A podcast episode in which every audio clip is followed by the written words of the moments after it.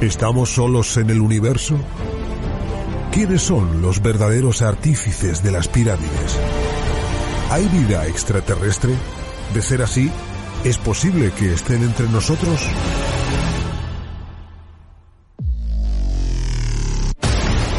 Psicofonías. Ouija. ¿Nos hablan los muertos? Némesis Radio. Viajando a lo desconocido. Sobrepasando el horizonte de las conciencias.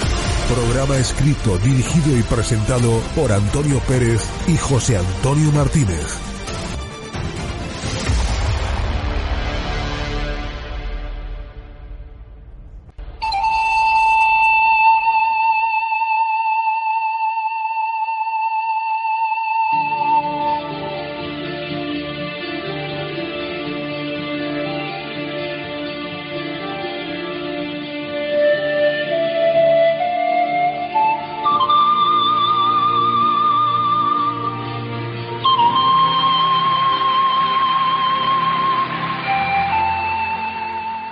Buenas noches y bienvenidos a Nemesis Radio, vuestro programa de misterio. Saludos para todos los que nos estéis escuchando en este momento desde cualquier lugar de España y del mundo, sea de la forma que sea y desde el formato que más cómodo sintáis.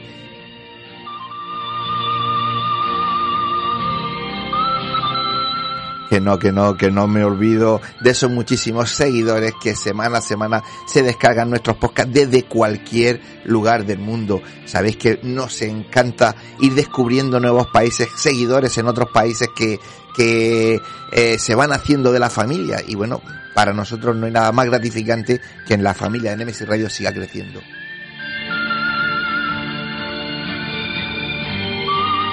Como cada semana, con ojo avizor atento a cualquier contratiempo, tenemos a nuestro particular crack de la tecnología, David García Gomariz. Y atenta a todo lo relacionado con el programa, tenemos a nuestra becaria de lujo, Esther Muñoz. Y ya bueno, deciros que ante los micrófonos, pues ya sabéis, José Antonio Martínez y quien nos habla, Antonio Pérez. José Antonio, muy buenas noches. Buenas noches, Antonio, y buenas noches a todos los oyentes de NMS Radio. Una semanita más haciendo nuestro camino, como siempre. Como siempre. Pero ya el camino hay que ir eh, adelantándolo y hay que ir contando cosas que vamos a tener sí, sí. En, en, un mes escaso. Nada, yo, yo, yo, yo, yo voy adelantándolo a mi gente. Venga, vamos. Pero hay que decir que el 12 de noviembre, sábado, en la alberca, en el auditorio de la alberca, vamos uh -huh. a hacer el programa de NMS Radio allí. Ajá. que pueden vernos, vernos lo, lo guapos y altos rubios que nos hemos quedado después de dos años. Pues yo me he quedado en los huesos prácticamente. Sí, ¿verdad? Sí. Sí, se van a sorprender cuando nos vean después de dos años. Han dicho, ¿estos que han hecho? ¿Lo han tenido encerrado cuando, eh, en el chiquero? Cuando busquen el alto rubio con los Sí, azules, sí, como sí. siempre. Pero bueno, que vamos a hacer el programa allí. Efectivamente. Que pueden llegar pues con unas orillas de antelación, recogen su entrada, se van a tomarse una cerveza o lo que Sí. quieran, lo que les apetezca y vuelven. La entrada es gratuita, pero hay que coger la entrada en taquilla. Porque hay que controlar el, El aforo. el- el aforo. Es, el único requisito que nos ponen en el auditorio. Y no hay muchas, ¿eh? Y bueno, exactamente, no, no hay muchas, así que no dudéis en acercaros un poquito antes, coger vuestras entradas porque os va a merecer la pena. Una noche que vamos a hablar de muchísimas cosas. Sí, pero principalmente de, de misterio. Aunque, Hombre, claro, si estamos en un programa de misterio. Efectivamente. No, pero me refiero, sí, pero tú ya me vas entendiendo. Sí, sí, pero vamos sí. a tocar como en el programa, todos los palos. Efectivamente, vamos a tener eh, el Enigmas del Arte, vamos a Ajá. tener Crímenes, vamos a tener a Davinia con las leyendas, vamos a tener a Ana con su sección, vamos a tener un debate y más o menos todo va a ir centrado pues eh, a lo que son las casas encantadas, los fenómenos Efectivamente. algo de lo que también vamos a hablar un poquito esta noche. Sí. Es decir, eh, también pedimos como siempre que nuestros eh, oyentes, los que vayan allí, pues como suelen hacer, eh, levantan la mano, le pasamos un micro Sí, sí. y nos cuentan también sus experiencias, que para nosotros eso es enriquecedor muy importante. Porque ¿quién no ha oído un ruido en su casa? Efectivamente. ¿Quién no ha oído una voz? ¿Quién no ha oído muchísimas cosas que son inexplicables? Claro. Bueno, pues se levanta la mano, se pregunta por qué iban a estar esta, esa noche, pues gente mucho más especializada y gente muy entendida en el tema. Efectivamente. Así que ya sabéis. Muy bien. Día 12, sábado, día 12, es eh, ten- tenemos esa reunión Ajá. que hace dos años que no tenemos y que tenemos muchas ganas de volver con vosotros Pues sí. en el auditorio de la alberca empezamos empezamos a las 7 de la tarde con lo cual procurar estar un par de horas antes para recoger vuestras entradas y que bueno que paséis una tarde yo creo que va a ser fantástica pues con todo el equipo del programa Yo creo que van a ser dos orillas, aunque si nos dan un poquito más, a lo mejor. bueno con dos horas yo creo que también está bien bastante. Luego ya sabes lo que pasa, Bien. que nos falta Sí, tiempo. Sí, sí, Pues eh, José Antonio, cuando quieras vamos con, con los conteos pues- del programa. Di- eh, eh, sí, Sí, empiezo, sí, sí, puedes aunque decirlo. se puede cambiar. Esta noche tendremos con nosotros a un buen amigo del programa, Frank Cano. Con él hablaremos de una serie de manifestaciones paranormales incluidas por gays. Si conseguimos contactar con él porque nos da el teléfono apagado. Y estamos teniendo algunos problemas. Bueno, pero que le están sucediendo en su, en su casa a tiempo. Bueno, si podemos contactar con él, vamos a hablar con él. En nuestra sección de crímenes, nuestra compañera Mercedes García Velasco nos contará la historia del misterioso doble crimen sin resolver de la calle de San Andrés. De la mano de nuestro compañero, el historiador Pedro Rubio, escucharemos en MSI Radio las efemérides del 22 de octubre.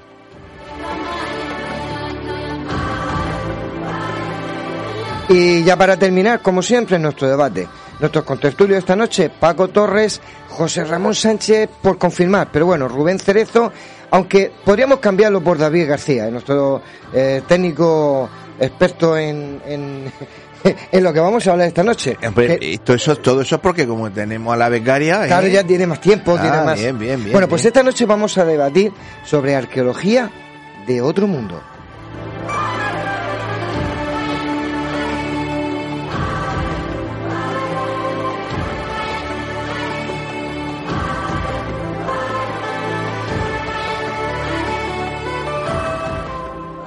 El camino es largo y está a punto de comenzar.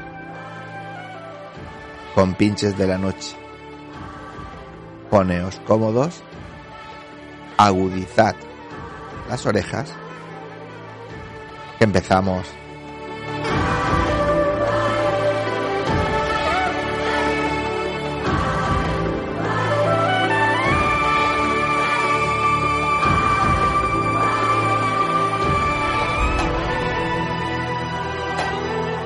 Están escuchando Némesis Radio con Antonio Pérez y José Antonio Martínez.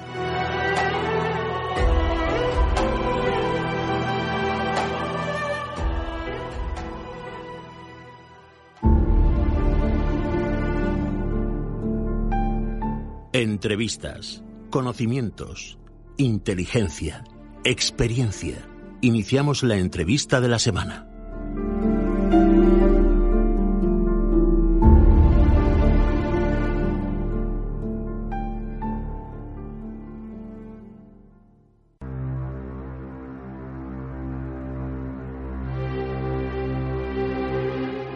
Bueno, pues como anunciaba hace unos minutos José Antonio, esta noche deberíamos tener con nosotros a nuestro invitado, que es Francano, pero no sabemos la razón.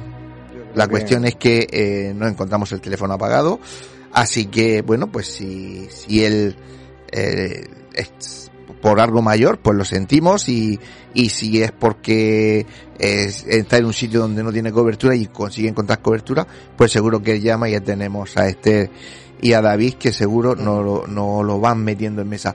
Pero bueno, realmente con él lo que íbamos a hablar es eh, de que tiene en su casa un problema, José Antonio, un Claro. problema bastante, bastante grande porque nos contaba que compró una casa hace 5 o 6 años y de repente se encuentran con que hay tanta fenomenología paranormal en la casa, incluidos portergues, que es lo que más miedo da a la gente, porque son cuando se mueven cosas, hay ruidos, golpes, eh, hay todo tipo de raps y de, y de fenomenología de, de, que hacen, eh, interactúan físicamente con nosotros, que decidieron toda la familia juntarse en la cocina para dormir y así es como, como están cómo están viviendo ellos y cómo están durmiendo. Quedamos con él que iba a venir a contarnos la historia, pero tiene que haber algo por fuerza mayor que no pueden estar. Claro, nosotros, eh, si de algo entendemos y de algo sabemos, precisamente es de casas con fenomenología paranormal, porque es, a, es, lo que, es a lo que nos dedicamos. Y Efectivamente. claro, estábamos aquí hablando José Antonio Paco Torres, que está por aquí. Paco, buenas noches. Buenas noches. Hola, Paquito. Eh, ¿Oigo a Paquito? Sí. Buenas noches, Paco. Buenas noches. Ahora, te Ahora sí. Estábamos hablando y claro, recordando también situaciones que nosotros Claro. hemos vivido en sitios bastante parecidos. Y Paco también nos decía, bueno, yo también puedo contar algunos de esos casos. Y bueno, qué mejor, qué mejor situación que esta Para que lo cuente. para que nos cuentes alguno de esos casos que tienes y vayamos comentando nosotros, también comentaremos algo más. Venga. Y bueno, gracias Antonio por darme la, la ocasión de sentarme hasta ahora. Después del debate volveré a darle el follón un poco. El caso es que sí, yo efectivamente no he vivido directamente como vosotros con el GOI. No he vivido, Ajá. bueno, salvo pequeños casos particulares, creo que afortunadamente, porque si no me muero de miedo, eh, sufrí el caso de un poltergeist en plena, en plena potencia, en plena, en pleno efecto. Sí he tenido testimonio eh, de una persona en Almoradín, no voy a dar datos por identidad, No, mantener pero- un poco la vivacidad, Pero el caso sí es de tener ruidos, de tener anomalías bastante fuertes en casa. De esto puede hacer ya unos 8, 7, 8 años eh, en una vivienda de construcción moderna, pero tener verdaderos, verdaderas, es decir, cualquiera de nosotros mm, tendría verdaderas pesadillas para estar ahí en la noche, golpes, porrazos, eh, algo, un ente, un llámalo como quiera, un espíritu maligno, un alma en pena, como queramos llamarlo cada uno de los oyentes, pero sí, efectivamente aquello dio bastante guerra y bastante lata. Algo se mueve por ahí. Recientemente esta persona también en, en su nuevo domicilio, bueno, una casa con, con mucho tiempo, muy antigua, también por ahí el caso de una radio que anda sola. Y yo catalogaría el fenómeno, es muy amplio, muy, Claro. muy, muy, admite muchos, eh, muchas variantes, pero para mí un poltergeist constituye simplemente de algún objeto que ha funcionado de manera anómala hasta Sí. los casos que hemos visto como expediente Warren en la película, que es un expediente real, o otros casos famosos como el, el- los que se han filmado en película, que se han tenido que llevar al cine porque aquello ha sido tan tan impactante que no queda más remedio que, que hacer una versión cinematográfica, o los mismos casos de la realidad. Yo creo que están ahí. No es que crea esta, esta persona porque tengo que creerla, sino porque uno mismo ha, ha tenido presencias extrañas. Con lo cual no me extraña que el fenómeno, pues si tienen capacidad de presentarse de alguna manera, está, eh, de alguna manera pueden hacer ruido, pueden, inter, como tú sabes, Antonio, interferir, encender una bombilla, cualquier cosa. Bien, pues eh, eh, ya hemos oído a Paco José Antonio. Yo, yo, quis- yo quisiera decir una cosa muy rápida. Venga. A, a veces... Es que eh, me levantan la mano como en la escuela. Sí, bueno, sí, como los críos. Vale. Eh, a veces cuando eh, ocurren fenómenos, muerte inesperada, eh, y no se sabe, porque a veces no se sabe que ha ocurrido esa muerte inesperada, Sí. los nuevos inquilinos, cuando entran, eh, a veces es como, es la pregunta mía, es decir, el, el- el- fenómeno se manifiesta o, o son ellos los que activan ese, ese fenómeno. O sea, tú vas a una casa donde no sabes que ha muerto alguien, pero realmente ha, ha muerto una persona, por lo mejor eh, inesperadamente, un ataque o, lo- o al corazón y, y ha muerto. Pero tú entras y no lo sabes. Y cuando empiezan a ver ese tipo de fenómenos en esa casa, ¿qué ha ocurrido? ¿Que el fenómeno ha saltado o ha sido la persona que vive? Esa es una buena pregunta. Es muy buena. Esa es una pregunta muy buena y que, y que tiene una contestación como es tan amplia, pues eh, entre comillas fácil. Eh, generalmente se dice que cuando una casa se considera eh, infestada o se considera encantada es porque en el tiempo perdura la energía, llámale como quieras, fantasma, perdura ahí. Entonces, se manifiesta con quien vaya, con unos se manifiestan más fuertemente y con otras menos. Eso por un lado. Por otro lado, es cierto que hay mucha gente que eh, tiene, que son como, como una linterna. Es un imán. Es, es una linterna, es una linterna que en, en un mundo oscuro da luz, con lo cual se le aproximan las eh, esas entidades, porque mm, la que se queda aquí se queda por alguna razón. Sí, siempre por un motivo. Hay algunas que se quedan porque les gusta esto y no quieren, no, no quieren saber qué hay en el otro lado, no quieren irse. Otras porque tienen cosas que decir, tienen cosas que terminar, tienen eh, que decir cosas eh, eh, y comentar cosas a la familia o a conocidos. Hay casos espectaculares, ¿no? De, de algunos que han, se han ido cuando han dejado el mensaje que tenían que decir. Entonces, eh, eso es una gama tan amplia. Claro, si no, si no fuese así, no serían fenómenos paranormales, Claro. sería, entraría dentro de la normalidad. Si es paranormal, es porque está fuera de lo normal. Entonces, no es fácil. Hay casos, muchísimos. Tú has vivido ya casos Sí. con nosotros durante años Sí. y que incluso interactúan con nosotros. Es Eso decir, es lo que más me pone los pelos de Claro, punta. porque no es que tú llegues y, y pongas una serie de, de cámaras, de sensores, de grabadores y monitorices todo, eh, hagas preguntas y en alguna de las grabadoras, que, Sí. eso, que eso es la leche, que hayan 20 grabadoras y que solo en una se grabe aparezca una voz, ¿no? Es que hay veces tú eres testigo que de repente esas energías interactúan con nosotros. Y te responde. Es decir, acuérdate la de Cartagena cuando cuando nuestra compañera le dice, bueno, si estás aquí, enciende la luz en un cobertizo, Que la luz estaba apagada. que la luz, no, eh, estaba el interruptor roto. Sí. Eh, los cables no sabíamos ni cómo estaban. La bombilla, con perdón, tenía más mierda que el palo un gallinero, tenía más años aquello que el sol. Efectivamente. No había funcionado hace más de 20 años y de repente se oye un zzz, zzz, pum, y se enciende la Claro, luz. y estaba yo. Vi la luz encendida. No, pero, O sea, que estaba yo. pero cuenta que no Claro. solo pasó una vez, pasó No, no. cuatro o cinco veces en un intervalo de 20, 25, 30 minutos en la que decíamos, espera, espera, espera. Claro. Para Pre- pregunta diferentes intervalos de tiempo, o sea, para que no fueran siempre los mismos intervalos de tiempo. Ajá. O sea, que eso es una curiosidad que, Que yo me contestaba Claro. claro. a la petición que se le hacía. Eso, eso, Es decir, cuando te encuentras, a mí mucha gente me dice, eh, pero tú te lo crees eso de verdad? Hmm. Digo, no es que me lo crea, es que con la edad que tengo, si yo no supiese que eso existe, ¿qué hago yo? Con la edad que tengo, yéndome por ahí de investigación a, a los diferentes sitios. Es Con lo gusto que se está en la casa. Efectivamente. Entonces, que existen esas casas, sí, hay mucha gente que pregunta, te dice, no, en mi casa hay un fantasma que atravesaba una pared. Un fantasma nunca atraviesa una pared. Lo que hacen esas energías es que utilizan los pasos que tenían en su época. Quiere decirse que si tú miras la, lo que es los planos de esa vivienda en la época que ese se vivía ahí, por la, por el hueco de la pared que dice que desaparece, ahí había una puerta. Claro. Y te digo que a día de hoy, después de casi 40 años investigando, no me he encontrado un caso que me digan que desaparece por una pared un fantasma y que bu- buscando en los planos no aparezca una puerta. Siempre hay una puerta. Siempre hay una puerta. Por eso yo siempre he dicho, digo, los fantasmas no atraviesan paredes, siguen su camino y hacen el recorrido que hacían en vida. Efectivamente. Se nos, ha, sin- se nos ha incorporado ahora nuestra compañera Mercedes García Velasco, que ella también tiene casos, ¿verdad Mercedes? Todos los que queréis. Estás toda la noche aquí hablando. Toda la noche aquí hablando. Eh, espera, todo lo que queréis. Bueno, pues cuéntanos unos un poquito, así, no muy grande porque hay que guardarse casos para luego para la alberca, ¿eh? Vale. Sí, sí, que la Vale. alberca- Para dentro de un mes. Vale. Venga. Bueno, me guardo el caso Sí, sí, sí. Sí, de esta señora de la alberca. sí, sí guárdatelo. ese, ese Porque sí. ese es de la alberca y entonces, como vamos a estar en la alberca, pues, Da, va a dar gusto contarlo. claro.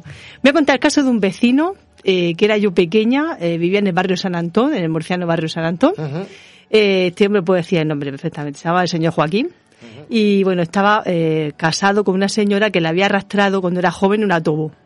Ella se fue a bajar, se bajó en marcha, Pobre. el autobús la arrastró y se quedó para toda su vida, desde muy joven, postrada en una cama, Madre sin poder moverse, solo podía mover la cabeza. De, la cabeza para abajo, nada. pobre. Su marido, más bueno que el pan, un santo, Claro.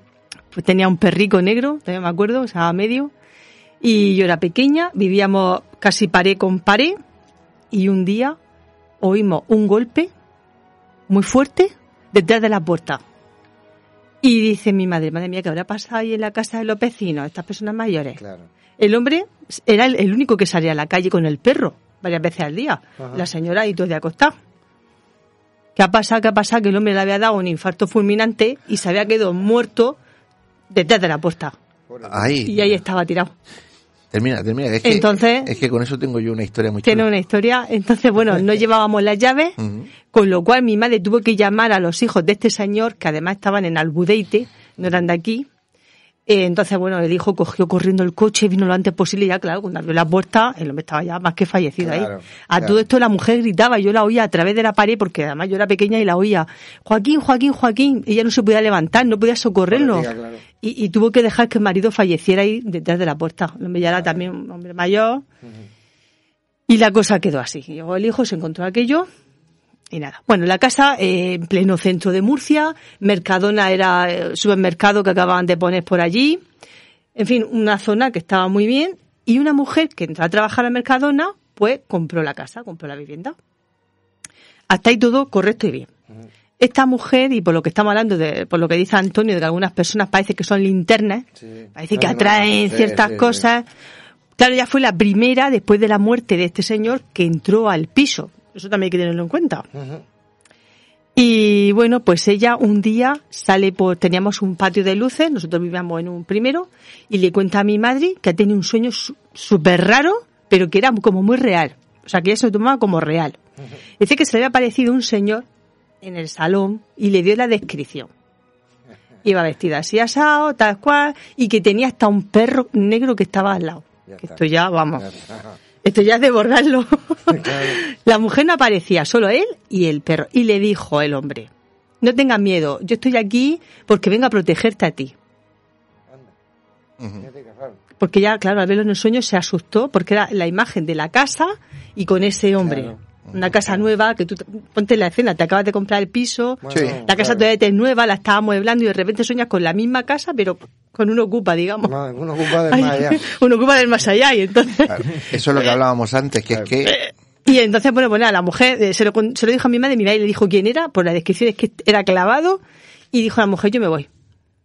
Me voy, me deshago del piso, me voy, y yo aquí no vuelvo, vamos, nunca más. Y le dijo mi madre, pero si es para protegerte, si este es como un ángel. Y dijo, no, déjalo, que yo Por me si voy. acaso. Por si acaso, yo me largo. Y oye, pero que sí, que se deshizo del piso el mismo día y se largó. Pues sí, pues ella cuando ha dicho que de repente le dieron un infarto, un infarto, madre mía, cómo estoy, un infarto, pues eh, me ha venido a la cabeza, yo creo que es la primera, ah, que no es ni psicofonía porque se coge en un contestador automático, tú sí lo has escuchado, de, es, es, es una, es una historia real de un señor que se, se sienta en la cama y de repente de un infarto cae fulminado y se muere.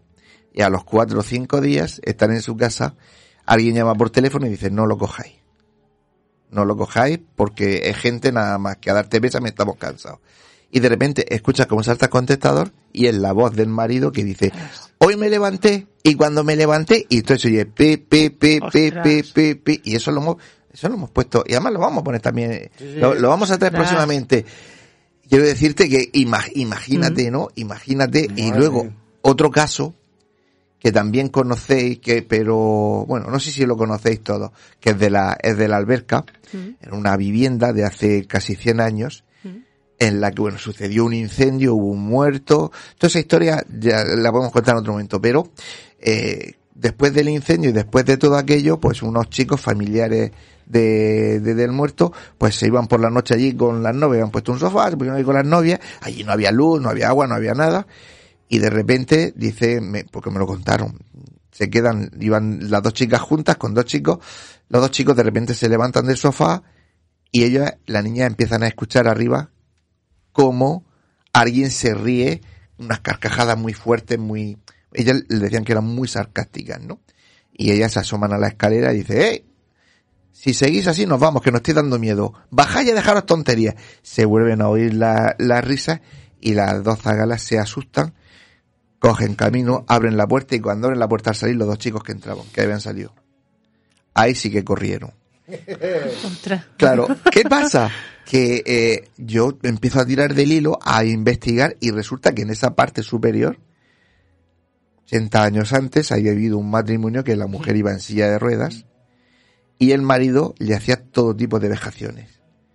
La orinaba encima, le echaba aceite hirviendo y la mujer gritaba y, sus- y, y- y pe- y pedía auxilio, suplicaba mientras él se reía carcajada limpia.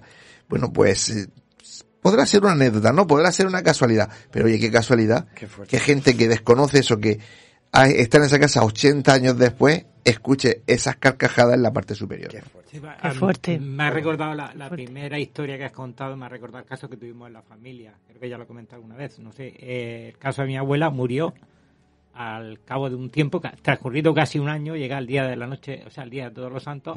Sabemos que vamos todo el mundo al cementerio de Flores. Mi tía se había ido donde residía con mi abuelo, con mi abuela, se había ido a, a- al cementerio con mi abuelo, eh, que aún vivía. Y mi madre pues no tenía claro que el día estaba lloviendo, estaba con nosotros, no sabía tampoco si podía llevarnos o no, mi padre estaba trabajando y ella eh, llamó llamó a casa, dice voy a bajar un momento, quedaros aquí, eh, que voy a bajar un momento a, a llamar a, vuestra a vuestra a vuestra tía a ver si vais al final o vais con nosotros o se ha ido ya. El caso es que quien se pone al teléfono es mi abuela, que estaba difunta, es decir, contesta al teléfono. Qué fuerte. Dice, bueno, dice, pero, dice, hola, soy Carmen. Dice mi madre, pero, Carmen, ¿qué Carmen? Claro. Yo, Carmen. Mi madre se vino para acá. Yo no me voy a olvidar en la vida llorando, los ojos hinchados de llorar. Eh, claro. el, el miedo, emoción, no sé, una reacción malísima. Yo sé que lo pasó muy mal, muy mal trago. Yo sé que no, juraba por todos los santos que no se había equivocado de número. Y hay que dar anécdota, me ha venido un poco en la comparación, ¿verdad? Cómo interfieren de alguna manera, pero bueno, con una voz tranquila, cuidado. Ella, pues Sí, sí, sí, afortunadamente, sí. tuvo una vida Sí. bastante normal. Y como dice, a veces hay estos, estos seres han tenido una vida traumática y expresan, manifiestan el dolor. Es decir, siempre manifiestan aquello que aunque se hayan extraviado, como decía en la serie aquella de Entre Fantasmas, ¿no? Que hay que orientarlos. Sí, sí, hay veces sí. que están de buenas y hay veces que están de malas. Y una cosa que decía, un apunte que había hecho antes, y ahora que está Mercedes aquí también, eh, personas sensitivas. Yo creo que las personas que tienen contacto, lógicamente, son sensitivas o que también suelo decir que hay muchas personas, hay más de las que sabemos que son sensitivas, la mayoría ni lo sabe. Es decir, la primera experiencia poltergeist, la primera experiencia es por su Puede- puede sensitividad ser, puede que ser. desconocen que la tienen. Claro, bueno, pero desconocen, ¿no? Realmente somos animales, con lo cual tenemos unos sentidos que no, no los aprovechamos ni un 20%. Hombre, te- Eso te lo- está claro. Lo comento y termino ya, es decir, lo comento por el caso de este de Almoradí, donde esta chica es altamente sensitiva, es decir, tiene una, una facilidad, digamos, para atraer, y lo comento también porque en Alicante eh, se publicó hace poco tiempo, en 2017, que era el lugar de España que más sectas de magia negra tenía. Sí, se sí, mueven sí, sí. unas fuerzas para los que sean creyentes en estas cosas o no, Claro. se mueven unas energías bastante potentes por, Sí, a- sí, por sí. aquella zona. Mercedes. Bueno, yo quiero decir que me voy a guardar el caso para lo de la alberca. Tú guarda, tú guarda, tú Me, guarda. me lo voy a guardar. Hace una semana eh, di una charla en un instituto eh, sobre leyenda en edificios históricos de Murcia. Y bueno, pues me estaba preparando un dossier con un montón de diapositivas de edificios antiguos, históricos, donde se hubieran aparecido fantasmas, duendes, demonios, en fin, ahí todo, todo eso. Y preparándome el dossier y haciendo el- la presentación, pues un día salgo en el coche y no lo voy a, no voy a decir dónde ni nada, ¿eh? Pero vi una aparición fantasmal en la carretera. Y Pero, diré, De, día. de día, a las 8 y 13 de la mañana exactamente, y diré exactamente el punto y lo que había al lado, porque creo que guarda relación Una cosa con la otra. una cosa con la otra. Pues luego cuenta, cuéntalo. Luego lo contaré. Luego lo cuenta. Yo oigo allí y claro, son tantas y yo no quiero contar casos nuestros, ¿no? Porque porque algunos lo hemos tratado, otros están por tratar y otros pues, no dentro de mucho, se- mucha gente los va a poder conocer. Eh, pero por ejemplo, hay un amigo del programa lo que tú decías antes, que si están o, o, o- o- pues este es un huésped como los que hablaban ellos antes, ¿no? Como hablaba antes Mercedes. Y yo creo que incluso aquí lo comentamos un día con él, que él cuando se casó se fue a alquilar un piso con la con su mujer y él además de trabajar estudiaba para sacar una carrera una carrera universitaria. Y que él todas las noches, cuando su mujer dormía, se sentaba en un sofá en el comedor, tenía una, una mesa delante, un poquito así alargada, baja, y él dejaba siempre el paquete de tabaco, el mechero, y lo dejaba todo ahí, ¿no? Y él se ponía a estudiar y se ponía a fumar. Y que de repente, pues se da cuenta que hay un hombre sentado en otro lado del sofá, en la otra esquina del sofá. Pero el otro hombre que había allí, a él ni lo miraba, ni nada, como si él no existiera. Y él ahí en el sofá, pues dice, bueno, yo al final me acostumbré. Además, él sabe también mucho de esto, ha ayudado mucho a la policía aquí Sí, hace años, tú sabes Sí, quién hablo. Sí, sí, sí, perfectamente. Y dice, bueno, yo, pues si no se mete conmigo, pues yo no digo nada. Y él estaba ahí tranquilamente y dice que llega una noche y estaba, estaba leyendo y de repente se enciende un cigarro y, y- y va a echar la ceniza en el cenicero y resulta que el cenicero está en la otra punta. Y es cuando el de la otra punta llega el fantasma y hace shh, y le lanza el cenicero por la mesa. Claro, este pegó un bote que dijo una cosa, Claro. es que este hay otra cosa, es que dice, dice, tuve que irme, tuve que, dice, porque ya, no- ya no podía soportarlo. Claro. Por eso me estaba riendo, porque has dicho una cosa importante. Yo siempre he dicho que ese tipo de, de seres o de energía están como en otro plano, es decir, no están aquí, pero tampoco están en el otro lado. Pero hasta el punto de ya interactuar como en la película Ghost, que ya te pueden tirar cenicero Mira. o pueden hacerte algo.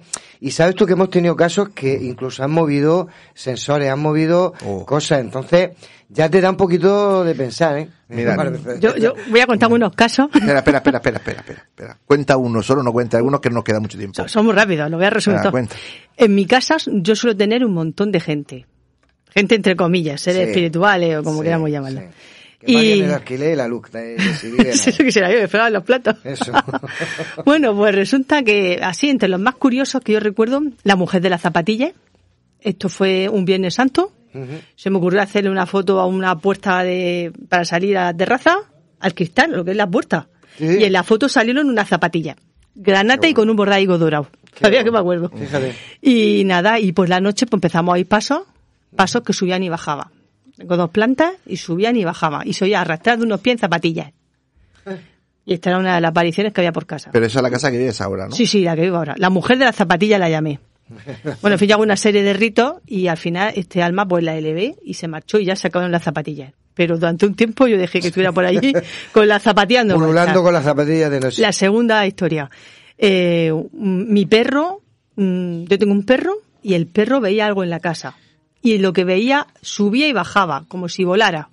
Y pensábamos que era un pájaro, porque subía y bajaba. Claro. Bueno, finalmente era un- una gata que le habían matado a palear, en fin, unos vecinos. Y yo como bajo y le echo de comer a los gatos, parece ser que este espíritu pues se pegó, se pegó a mí y subió a mi casa. Además subía con una persona, siempre al lado de esa persona. Y claro, eso es lo que hacía. El gato saltaba, pero claro, pensábamos que era que volaba, pero no era volaba, es que saltaba.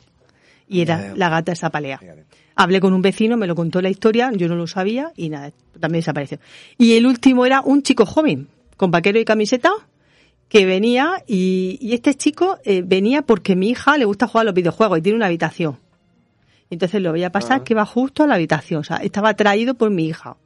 Y pasaba por delante de mí, yo estaba en el sofá y miraba como diciendo, ¿y esto qué? ¿Y este dónde va? ¿A dónde va? Y entonces veía y me daba cuenta, digo, está mi hija ahí con la, en la habitación con los juegos. Y él pasaba y se metía en la habitación. Ah. Lo vi un par de veces, luego ya se largó. Pero vamos, que, que mi casa siempre está llena de gente.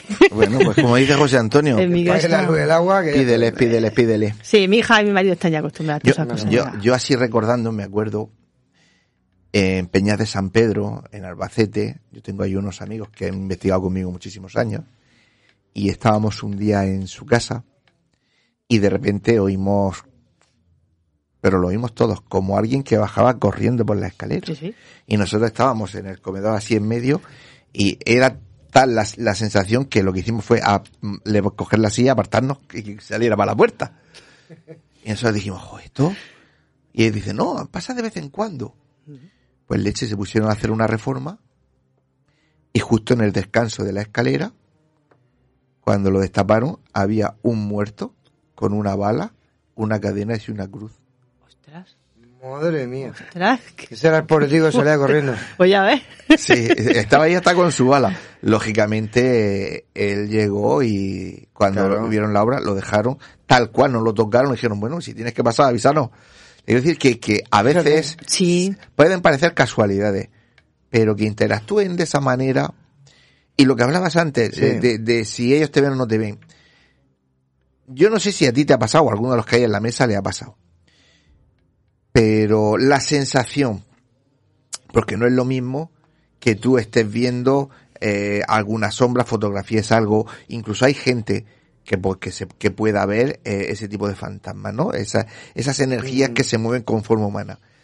Pero una cosa es que tú veas y otra cosa es darte cuenta de que ellos te ven a ti. Ahí es cuando, ahí es cuando da miedo. Claro. Ahí es cuando, Ah, ahí es cuando porque da. los ves que Sí. van, los ves que pasan Mm. cho, cho, cho, por delante de ti andando Sí.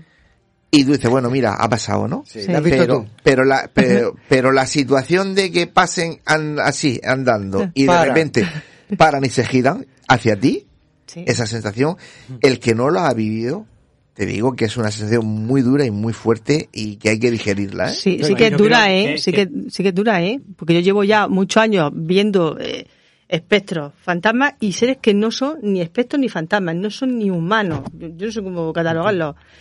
Y, y cuando veo uno de ellos, se ponen los pelos de punta que de boca está mala. Normal. O sea, el que diga que no le da miedo, Normal. mm, no sé. A- No a- sé, me yo- a mí me da miedo. La- la- las personas estas que han tenido experiencia, que están muy metidas dentro, como por ejemplo eh, personas sensitivas, me, me gusta siempre recordar a nuestra amiga Nataisa, ¿verdad? Que es una, son personas sensitivas especiales. La mayoría, estadísticamente, casi todas admiten que hay como una mm, diversidad. Es como cuando hablamos Sí, de los extraterrestres, claro. ¿verdad? Hay Hay una varios. catalogación de razas Sí, ya, lo, ya lo está diciendo Mercedes. Creo que también Mercedes, Sí, creo que coincidimos que, por lo que me hablaban de, de estos casos que yo he podido todo. seguir, Claro. eh, hay de todo. Hay entidades que no, quizás no han estado en este mundo, pero no dejan de ser Sí. bastante, bastante potentes. Sí, porque yo las veo y no son humanas. Claro. Algunas no tienen forma humana. Entonces eso, Claro. yo no le había preguntado, oye, ¿tú qué eres? Pero. Y, y luego una cosa, un matiz. Hay una sensación peor para sentir miedo que es lo que yo he sentido, que es no verlo, pero percibir que están ahí en la tuya. Yo no sé qué es peor a la hora de sentir miedo. ¿Sabes? Pues el hecho de que están ahí, que lo notas, que lo notas. Paco, entonces no vayas nunca No, no, de, yo- de- de investigación, porque de investigación cuando vamos a, a este tipo de sitios, lo más normal es eh, tener como ojos que los llevas aquí en el cogote que van contigo. Y lo, lo que esto es más chungo es que eh, nosotros tenemos psicofonía, aquí hemos puesto unas cuantas, que te pones eh, a montar los equipos y de repente te aparece una voz que te dice, buen micro. O como nos, como nos pasó en Cerlet, cuando llego yo y, le, y digo, teniente fulano de tal, tal, tal, ¿está usted aquí? Y soy una voz eh, eh, que dice, dime. Sí, sí, sí. No, a sí. mí, a mí me ha- conmigo se, se han portado bien. Te voy a explicar por qué, muy rápido. Conmigo se han portado muy bien, excelentemente. Porque no se te aparecen en plena luz del día o en plena noche, en la, en la realidad consciente, cuando estamos despiertos, sino que han estado ahí presentes, lo he notado, se me han grabado en una psicofonía, por accidente se nos han grabado. Es como si estuviera ahí si- insistiendo en darte el mensaje. Bien. Pero han, han acudido a la noche, al sueño, Sí, a- siempre. a, lo que llamamos viaje astral. Conmigo siempre lo han hecho. Y hasta ahora les estoy tanto buenos como malos. También te puedo decir que hay algunos con muy mala sombra. Sí, la gran comunicación Pero dice que entre sueños. mi fortuna, quizás para los que admiten el viaje astral, ha sido esa. Es decir, yo sí quiero en el viaje astral porque lo he experimentado. Y lo experimentas de un modo tan consciente que no sabes si estás despierto o dormido. Lo que pasa es que el cerebro ya sabemos que niega todas estas realidades. Pero lo cierto y verdad es que están ahí y que se intentan de alguna manera, por las razones que sea, para bien o para mal, resolver su pasado, resolver sus problemas y, y contigo. Por alguna razón eligen a alguien y a veces hasta lo atosigan. Te puedo decir que hasta, que hasta atosigan bastante. Sí, sí, se lo, ponen di- eh, folloneros. lo difícil es, es, eh, conocer la razón por la que se comunican contigo, porque si lo sabes, pues generalmente haces lo que te piden y, y se suelen, se suelen ir. Mercedes, muy poquito queda. Sí, yo quería decir que yo también grabé una vez un caso que fui, que puse la grabadora y, y dijimos, bueno, me deja aquí la grabadora y nos bajamos. Eso fue la- las últimas palabras que dijimos. Y se oye la voz que dice, y yo me bajo también. Como diciendo, bueno, ¿y yo qué hago yo aquí? Yo me bajo también. No, tiene, Sí, sí, sí. tiene sentido, tiene sentido. Yo siempre he dicho que si quieres buscar fantasmas o energías, no vayas al cementerio, a no ser que vayas No, no, ahí no. el día de los santos, Hombre, porque ya- al ir la familia, ellos van, Sí. porque ese es el último sitio donde van, donde, donde te puedes encontrar un fantasma. Sí, yo nunca he visto ninguno en el cementerio. Y mira que me ha gustado pasearme por allí largo y tendido. Da igual, no pues no lo he visto. Y luego otra cosa, cuando vayamos al auditorio, voy a contar también el caso este que estaba hablando de la Berca, Ya van tres, ¿eh? Ah, no. Que ya- Es el mismo. Vale, vale, que parecía una figura que no era humana, porque era un ser de negro, alto y como encapuchado.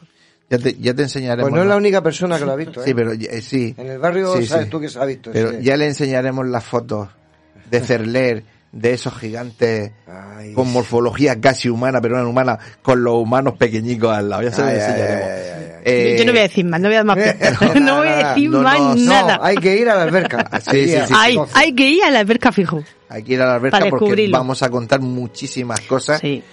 Que van a llamar mucho la atención. Eh, no nos queda tiempo para más, chicos, así que nada, daros a todos las gracias por esta, eh, iba a decir, tertulia en la que hemos estado contando casos y yo te iba a decir, eh, os despido, pero no. No, no, Me- no, me- uno, dos, Mercedes, respira, céntrate que viene, Sí. viene cabecera de tu sección y empezamos Sí. contigo.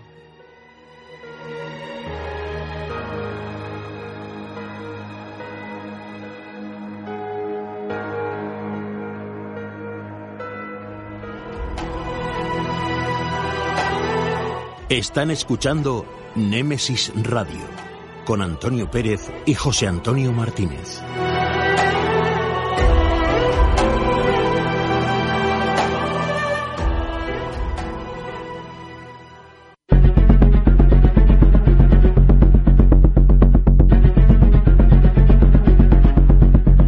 Hablemos de crímenes en Némesis Radio.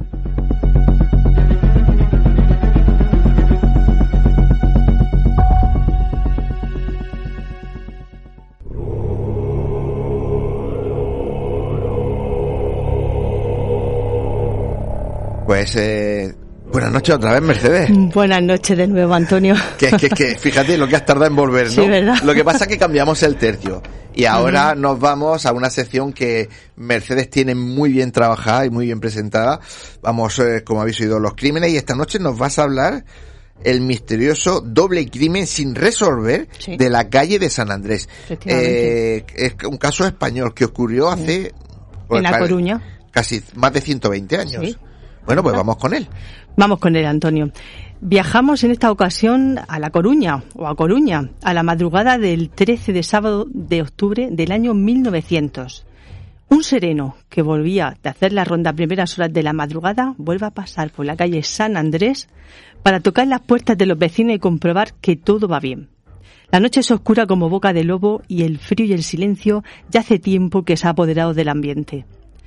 Al acercarse al número 152 de dicha calle, correspondiente a la tienda almacén de comestibles de un matrimonio de mediana edad sin hijos que llevan en la zona toda la vida, comprueba con asombro que la puerta estaba entreabierta y al inicio de la misma se intenta llamar con los nudillos y ve que la puerta nadie le contesta.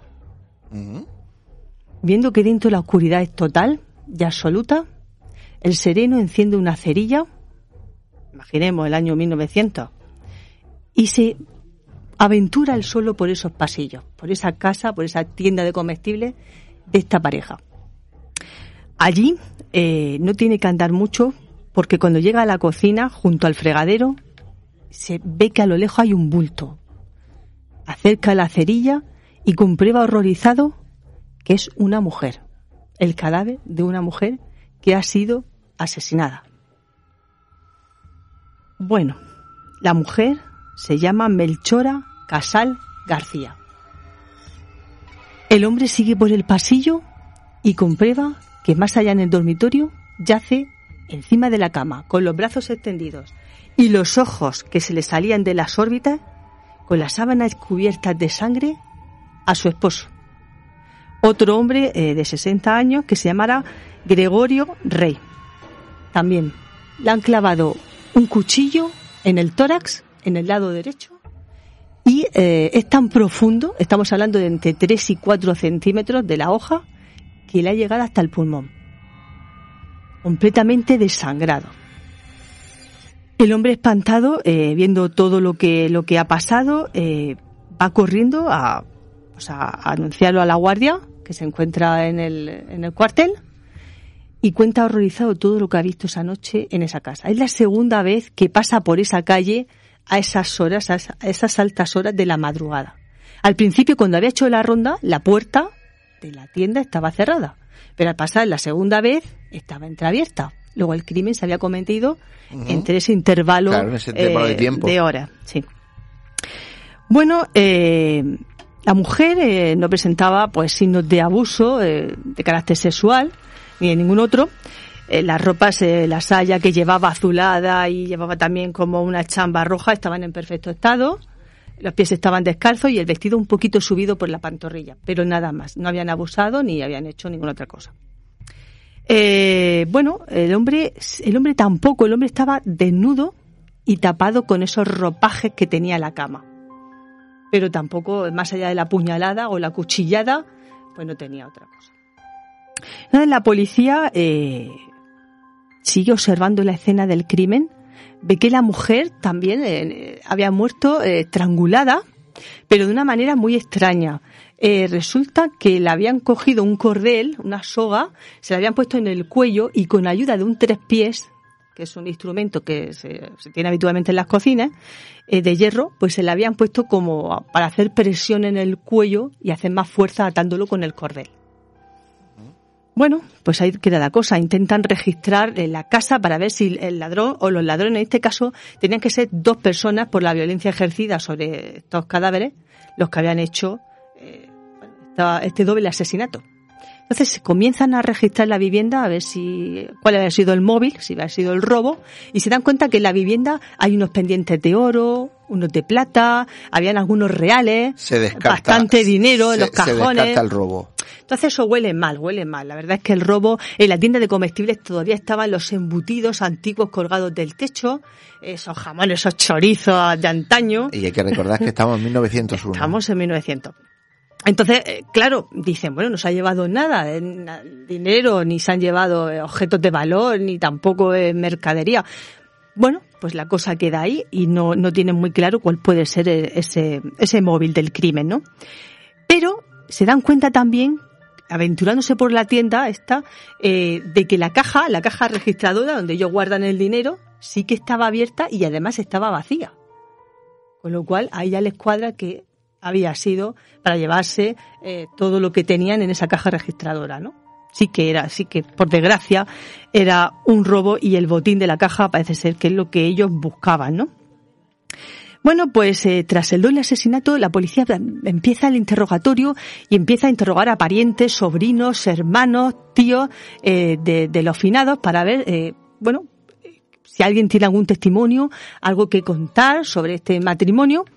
Y bueno, pues eh, la verdad es que este hombre, eh, Gregorio, era un hombre pues eh, muy trabajador, llevaba toda la vida allí, llevaba más de 30 años como trabajando en un almacén de un hombre que vivía muy cerca. Bueno, era una persona magnífica. No tenía aparentemente gente que, que bueno, que, que tuviera que amenazarle, con lo cual no tenía nadie que le, que, que vamos, que le hubiera asesinado. Motivos para, No para tenía- ese crimen. no se le no se reconocía le reconocía. ningún enemigo de ninguna no, clase. Ni a él ni a Melchora tampoco, a su A señora ningún- clase. tampoco, tampoco. Es más, esta gente eh, tenía en su tienda alecheras, lavanderas, eh, cigarreras, tejedoras y su tienda eh, tenía como varias funciones. Por un lado, ellos eh, eran proveedores de géneros a diversas, eh, como ya he dicho, a diversos oficios. sí. Eh, sí. También eran prestamistas porque ellos eh, tenían mucho dinero allí en la casa guardado. Era gente que había cogido mucho dinero. Y no se barajó el móvil de que fuera precisamente algún algún adeudador de ellos el que para matarlos con matarlos eh, se quitaba la deuda de encima. Pues sí, por ahí van los tiros. Ajá. Porque ellos eran prestamistas y prestaban mucho dinero a las personas.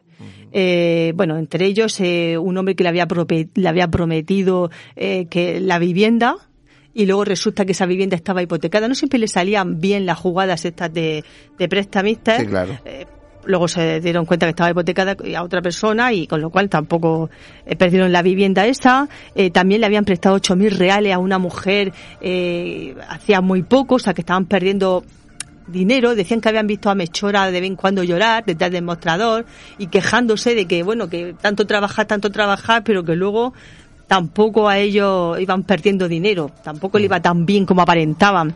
Eh, también le habían prestado dinero a un señor, era un, a un general, eh, que este hombre eh, llevaba ya dos años jubilado de la guerra de Cuba y él de- bueno, él había dicho que cuando volviera de la guerra y cuando él cobrara la jubilación le iba a devolver ese dinero.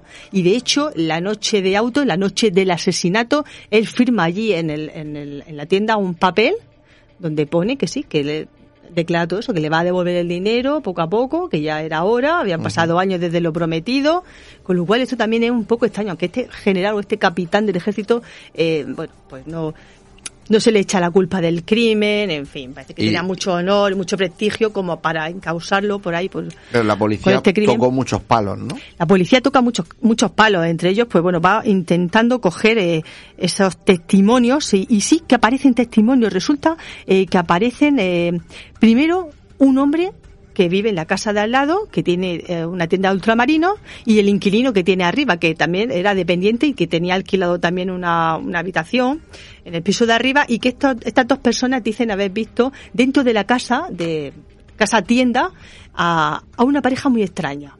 Un hombre con un sombrero de ala ancha, eh, con una chaqueta, bien vestido, y al lado una mujer con un aspecto, bueno, los dos con un aspecto muy desagradable. El, el hombre tuerto del ojo izquierdo, eh, con las patillas cortas de la época, pero con un aspecto y una mirada extraña de este tuerto. Y por otro lado iba acompañado de una mujer que le dice la alta, una mujer muy delgada, muy alta, vestida de negro, enlutada, eh, con una mirada extraña que dicen que tiene una enfermedad en los ojos que siempre los lleva como vidriosos, como llorosos, y que tiene una cara pues muy rara.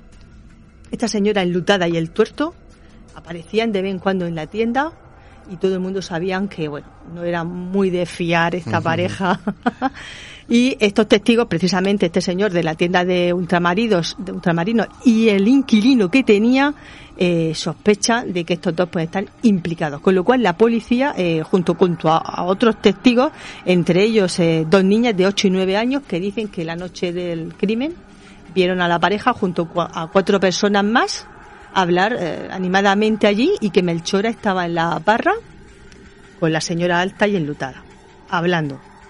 Se llegó a saber quién era esa señora alta en la llegaron a, a reconocer. Sí, sí. Entonces la policía ya con esos datos entre las dos niñas, este hombre de la tienda un tamarino, el inquilino que, te- que tenía arriba y varias personas más que añadieron más testimonios, eh, se dieron cuenta de que estaban hablando eh, de una persona, eh, de un hombre en concreto, de Ramona Bartomé, una señora eh, que era amante de Agustín Sejas.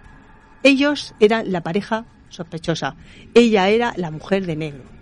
Y ellos eran los que la policía detuvo junto a un amigo eh, íntimo de Seijas, Ramón Romero Pam, que este también tenía antecedentes penales junto a la pareja y que bueno ellos tenían una reputación que aunque tuvieran antecedentes tampoco era tan mala. Él de hecho tenía una academia una escuela que regentaba y él se excusa de que nunca había estado en la Coruña eh, la noche del crimen ni, ni los días anteriores porque había estado precisamente comprando para su academia eh, pues eso por la zona. Con lo cual él insiste en su en su inocencia una y otra vez en que bueno que no que no ha cometido el crimen Que no ha sido. él no ha sido. Bueno, la policía sigue con, con Ramona, con este hombre, con, con Seijas y con Ramón Romero Pam, el amigo íntimo y con antecedentes detenidos en la cárcel. ¿Qué es lo que pasa? Que, pese a que se le hace autopsia a los cadáveres, eh, imaginemos en aquella época la autopsia, eh, pese a los testimonios, que también algunos están muy, muy confusos, entre los detenidos que dicen que ellos no estuvieron la noche de auto en la zona ni en cercanías. Pues la policía, como no tiene pruebas, tiene indicios, pero no tiene pruebas, no tiene nada que pueda, eh, pues eso, atentar contra ellos y tenerlos retenidos en la cárcel. Claro. Deciden soltarlos por falta de pruebas. Eh, No eran sustanciosas. Eran circunstanciales, pero no eran sustanciosas. Y 1900. Y 1900, la autopsia, la ciencia. Claro, no tiene nada que ver, ni, ni ADN, ni no. huellas, ni, huellas, ADN, ni nada de nada, con lo cual eh, quedan sueltos, quedan libres. Y el hombre pues eh, vuelve a su pueblo, a Lañas, eh, seis hijas vivía en Lañas, en un pueblecito que había por allí, vuelve con una hija que tenía, él vuelve a las academias, eh, eh, se dice que tenía seis hijos con esta mujer, eh, con Ramona, los seis hijos no se sabe, no se sabe dónde estaban, paradero desconocido, y de repente pasa una cosa. Eh, este hombre, Seijas, dice verse acosado por el pueblo. el pueblo de Lañas lo tiene, eh, bueno, lo tiene cogido. Ujú. Y él dice que a- co- cada vez que aparece un robo o aparece cualquier cosa, le echan la culpa a él. Le registran la casa y lo tienen como ahí fichado.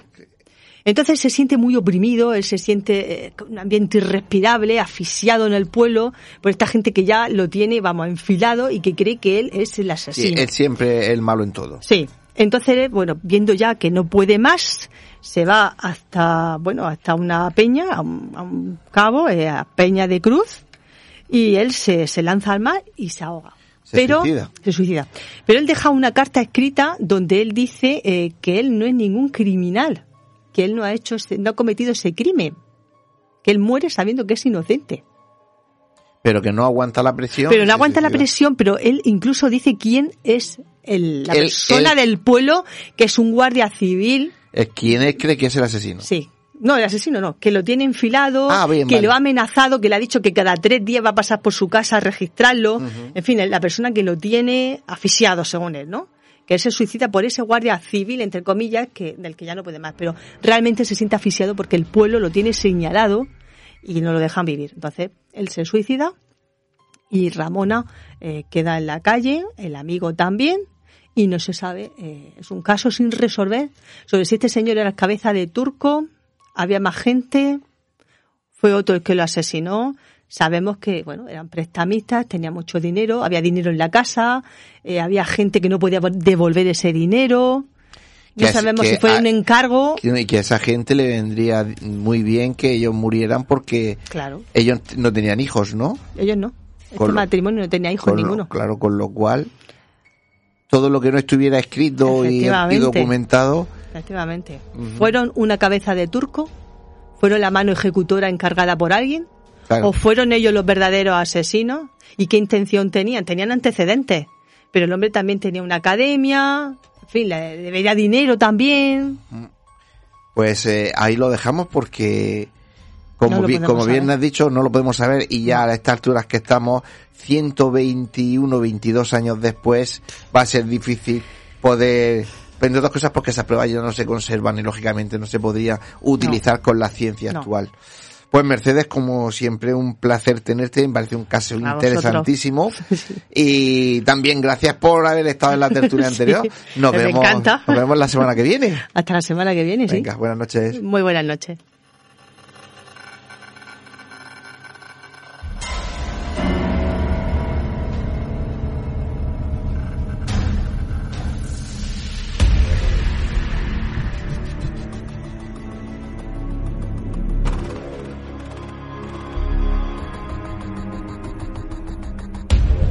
En el siglo I antes de Cristo, Cicerón tenía un diario donde venían recogidos los hechos más relevantes de cada día. Acontecimientos notables que deben ser recordados, pues son huella inmemorial de nuestro pasado y que debemos conocer para saber quiénes somos, qué hacemos y por qué estamos aquí. Y por ello nunca deben ser olvidados. Para Cicerón era su efémeris. Hoy en día son las efemérides de Némesis Radio.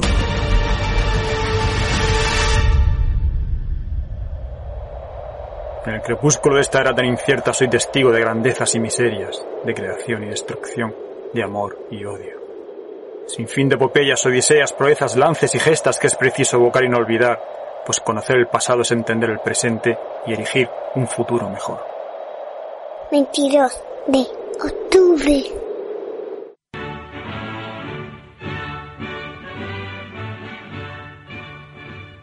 Good evening, my fellow citizens. Arrancamos este viaje a la memoria en el siglo XX, concretamente en el año 1962. En este día, el presidente John F. Kennedy anuncia al mundo por televisión que sus aviones espía han descubierto la existencia de bases de misiles nucleares soviéticos en Cuba y ordena el bloqueo naval a la isla, a la vez que exige el desmantelamiento inmediato de dichas bases. Durante los seis días siguientes, nuestro planeta estará al borde de la guerra nuclear. Finalmente, el 28 de octubre, el líder norsoviético Nikita Khrushchev anunciará al mundo su una disposición para retirar las armas, gracias a un acuerdo confidencial en el que Estados Unidos se compromete a no invadir Cuba. En noviembre, Kennedy ordenará el levantamiento del bloqueo naval y a finales de año las bases cubanas de misiles estarán totalmente desmanteladas.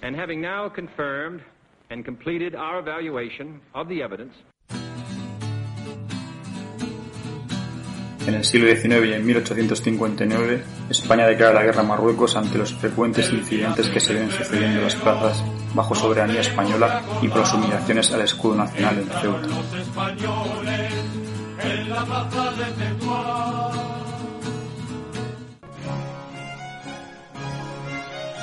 En 1797, siglo XVIII, y en París, en Francia, con miles de personas observándole, André Jacques Garnerin, un inspector del ejército francés que defiende el uso de globos con fines militares, hace una ascensión en su globo de hidrógeno que él mismo ha construido para dar su primera exhibición de paracaidismo al saltar desde una altura de unos mil metros.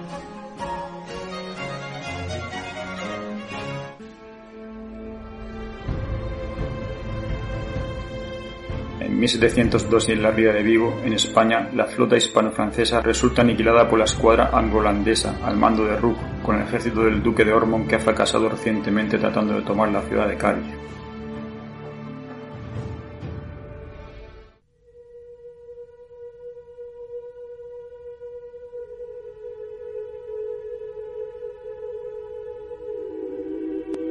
El siglo VIII, concretamente en el año 741 y en la población francesa de Quercy, fallece Carlos Martel, el hijo bastardo de Pipino de Geristal, que, pese a no ser rey, ha tenido más poder que los soberanos francos.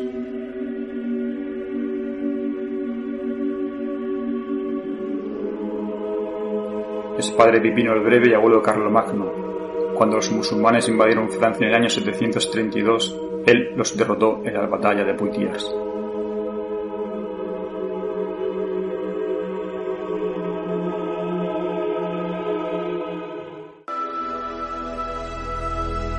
Sed testigos y que todos estos momentos no se pierdan en el tiempo como lágrimas en la lluvia.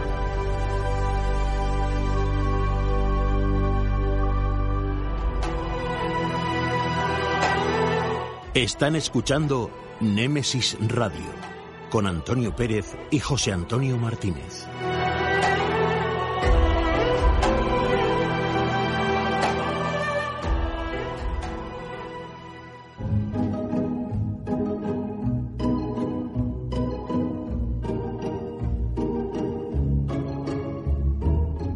Tertulia.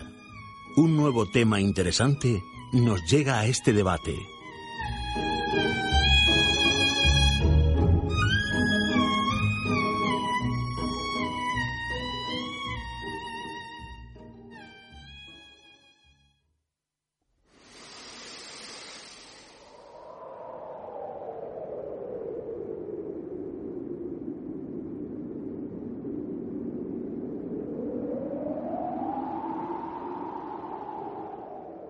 Pues ya han oído, entramos en tiempo de debate y como de costumbre, pues eh, traemos un debate en el que entendemos que, que eh, va a ser muy interesante. Pues nuestros contertulios vienen a hablarnos de esa arqueología de difícil explicación y que pese a las negativas reticencias de muchos entendidos que afirman que todo está hecho y construido por seres humanos, otros tantos entendidos opinan todo lo contrario. No lo creen y sin rubor llegan incluso a apuntar que pudieran hasta ser de otro mundo. Pues de eso vamos a hablar, de esa, de esa arqueología, no sabemos si terrestre o no terrestre, José Antonio. Bueno, yo creo que es terrestre, puesto que tenemos la, la arqueología ahí, tenemos las pirámides, tenemos la esfinge, tenemos el obelisco en acabado de Asuán, tenemos todos los monumentos de, de Egipto eh, pegados ahí a esa, a esa... De Egipto y del resto del mundo. Sí, no, pero como está, vamos a hablar de Egipto, pues, ah, de, por perfecto. Egipto. Vamos a, a enfocarnos en Egipto. Justo, aunque tocaremos en unas pinceladas por ahí fuera, pero es aquí. Eh, yo simplemente eh, aclarar antes de empezar y presentar a los compañeros que, que bueno, que, que hay que situarnos, siempre me gusta situarnos cuando hablamos, eh, pues bueno, de, estas, de esta arqueología y lo que hicieron en antaño, ¿no? Hay que pensar que estamos en el 2022, que hace dos mil años nació eh, eh, Cristo, o nuestro Salvador, pero que esto está 2000, casi 2.500, 3.000 eh, años antes de Cristo. Es decir, si eh, ha ocurrido menos tiempo o hemos vivido menos tiempo que desde que nacieron esa, esas pirámides o esa eh, esfinge o esa...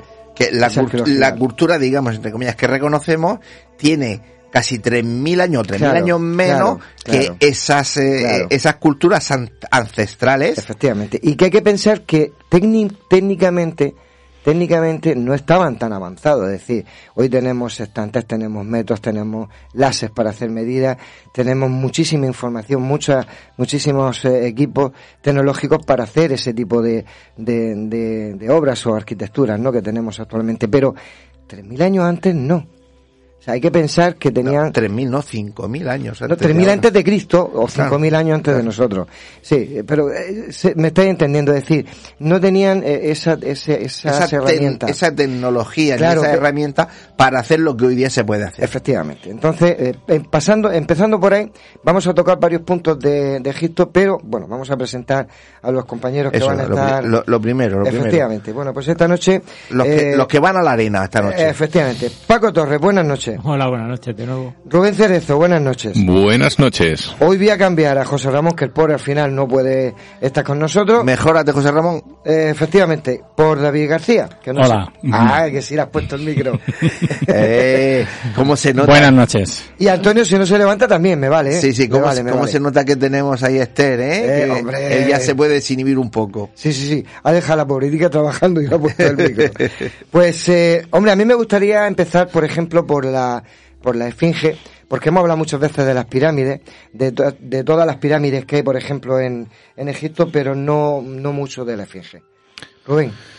Bueno, pues eh, buenas noches. Vamos a ver cómo explicamos la esfinge y también decir que la esfinge tiene 10.000 años. La esfinge tiene 10.000 La, años. la primera en la frente, ¿no? Exacto. Vale. Eh, Hablamos de la, de la tercera ¿Y dinastía. en qué te basas? Porque que tiene que en 10.000 años. Eh, bueno, pues primero porque han, han concluido eh, las, eh, los residuos que hay, cómo estaba, cómo está la piedra eh, con su atomización y al mismo tiempo también el- las crecidas del Nilo han Sí. contribuido a dejar esas, esos residuos y esos moluscos por donde había agua hace 10.000 años. Esto es como los aros de un árbol. Efectivamente. No se puede contradecir, es, definitivamente no se contradice. Y, y aclarando las, las dinastías, eh, diremos que en la primera dinastía hablamos de 4.500 años, porque la tercera dinastía estamos en 2.700 antes de Cristo y bueno, pues si nos acercamos a Keops estamos en 2.551, Kefren en 2.520, 2.472 pues Micerinos, o sea que tenemos muchos años, pero hay un rebote de, de, de lo que es la esfinge. Entonces, eh, bueno, ya lo que el misterio que tiene la esfinge es primero que la cabeza no concuerda con el- las proporciones las proporciones de eh, estamos hablando también de la de la tablilla que, que durmiendo soñó y Sí. encontró la esfinge y al mismo tiempo también tenemos eh, lo que es el, el aro o hueco de entrada a la esfinge por la cabeza que Por está arriba, sí. que está ocultado y además lo han querido ocultar más, ¿no? Sin contar que eh, hay ya un hay un ya un eco y un plano de, del, interior de la esfinge que nos lleva casi un kilómetro por debajo de las pirámides y de la propia esfinge, donde hay una cantidad de túneles y al final de uno de esos túneles hay un sarcófago sellado sin abrir y nadie dentro.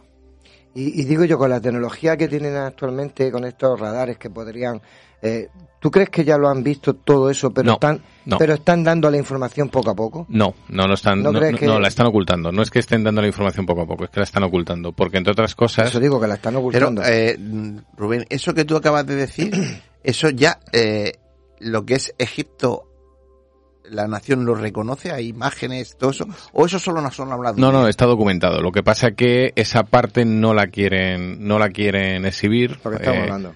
Eh, por razones que no, que desconocemos y además eh, eh, Ja- eh, Jawar, ¿no? Sí, Jaguar. que es el es el ministro de, de, de la historia y de, del misterio Sí. de Egipto. eh, controla muy bien los pasos a lo que es a la hora de presentar hallazgos, porque lo que van haciendo es como un capítulo más de una serie.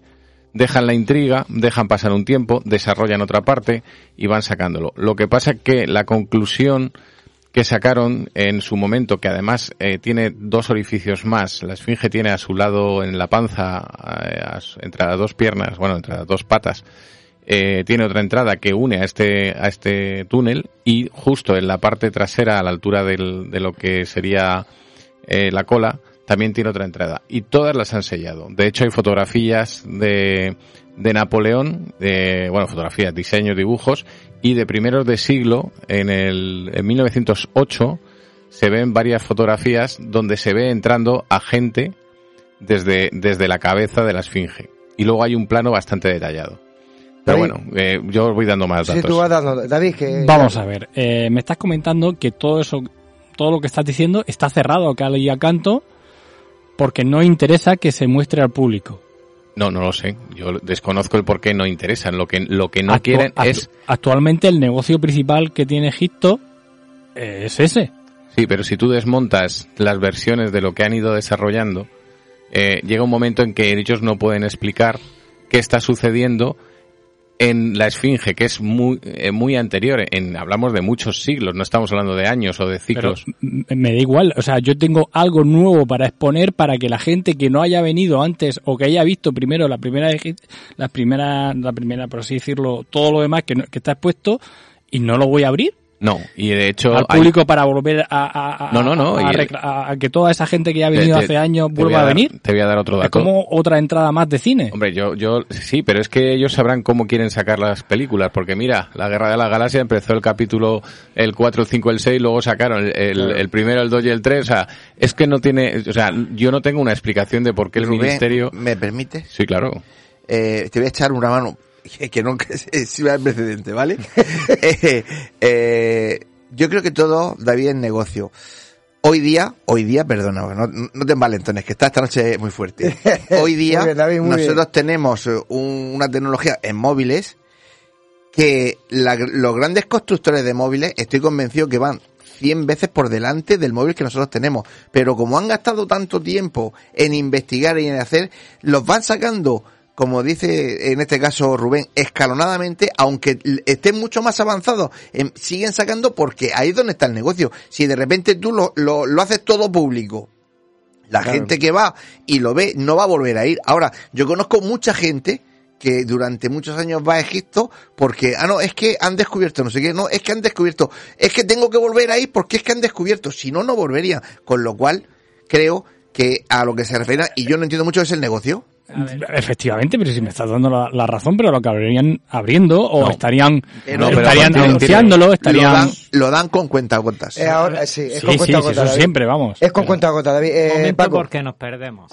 Para entender las cosas, el problema que tienen tanto un bando como otro cuando entra en la arqueología escéptica contra los el otro bando de los de los más digamos fantasiosos por decirlo de alguna manera porque realmente no tenemos nada demostrado ninguna de las dos partes ni la arqueología moderna ha demostrado todavía con la arqueología experimental en mano que las técnicas de construcción de la época funcionen 100%, ni porque hasta más Lerner ha fallado, con la nariz todo lo vimos en un documental, lo he comentado ya varias veces y me gusta comentarlo porque fallaron en una réplica de la nariz que sobrecaliza con un experto en fabricantes de herramientas antiguas.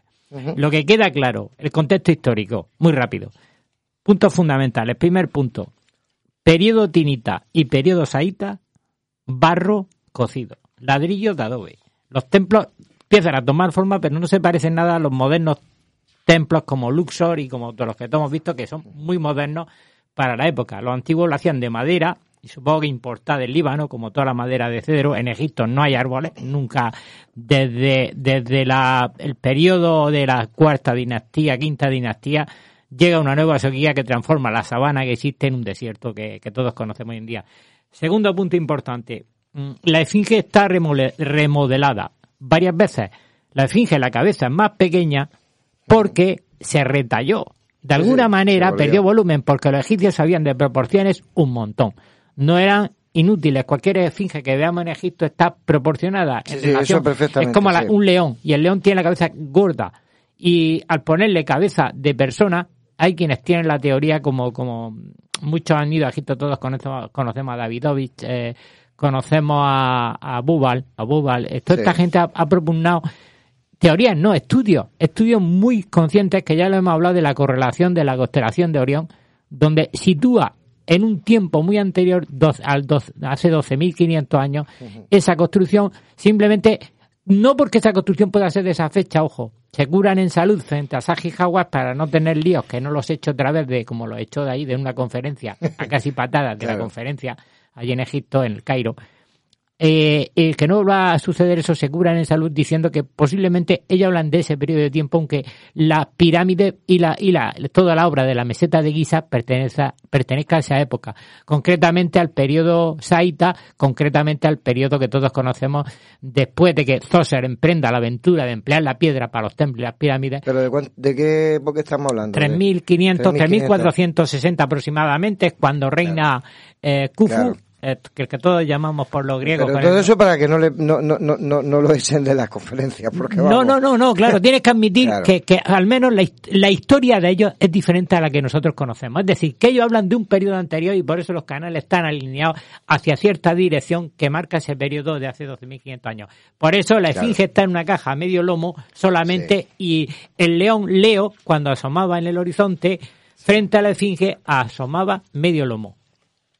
¿Comprende o no lo que te quiero decir? Estamos hablando de, de algo muy complejo. Luego tenemos que añadir, ya con, con esto os dejo paso, un, a un aspecto importante. La, lo que he dicho de los canales hay que tenerlo en cuenta. Los canales no miran a la posición exacta de la, de la, de la, de la, de las estrellas en la constelación de la época, sino hace 12.500 años atrás. Hace 10.500 Eso es una pista indicativa. Y esto es 10.500 ciencia, ¿eh? Esto es ciencia. 10.500 años. No hablamos de, de magufería. Luego otra cosa que termino ya, los Sí. canales subterráneos. Los canales subterráneos solamente indican una cosa. Se ha discutido mucho sobre la esfinge y los canales que tiene. Sí es verdad que hay una cantidad de canales subterráneos a medio terminar, inacabados, con un tinte ciertamente ca- cuasi laberíntico. Luego hay otra, otro dato importante y con esto ya os dejo paso, es que es, y que, lo- que no se me olvide, hay más enterramientos subterráneos, hay pozos subterráneos de 30 metros igual que hemos visto en el Valle de los Reyes mucho tiempo después pero se elaboraron junto con las mastabas que rodean a la gran esfinge en ese periodo de 20-30 años máximo.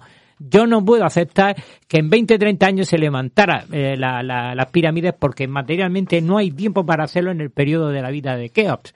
Si hubiera quedado para varios siglos mover solamente el hecho de transportar la piedra, requiere una brutalidad. Nunca olvidemos Pero es que que son- te- estáis hablando de dos cosas diferentes. no, no, pero quiero contextualizarlo porque Sí, pertenece sí. al contexto de la, de la, de, de- de la meseta de Giza. Vamos, no está fuera de la meseta de Giza. Todo lo que sucedió en la, en la meseta de Giza, de alguna manera pertenece a un conjunto alineado estratégicamente a propósito, aprovechando unos Sí. mogotes, unos mogotes que ya habían de roca caliza, unos montículos que le vino muy bien para, por ejemplo, apoyar la pirámide encima, levantar la pirámide Claro. de Keope, o sea, perdón, de, de, de Keops, no, de, su- de, de Ca- Cafra o Kefren, y, y luego mm, eh, varias hileras y luego sospechan que la esfinge está ahí porque eh, había otro mogote, otro otro montículo de, de, de, de, piedra, el cual eh, tallan seguramente para sacar los bloques de los, del templo que es de la misma época, que por cierto no cuadra la fecha de Khufu con el templo que hay enfrente. Así que este es otro lío que tienen los Eh, arqueólogos claro. montados tremendo.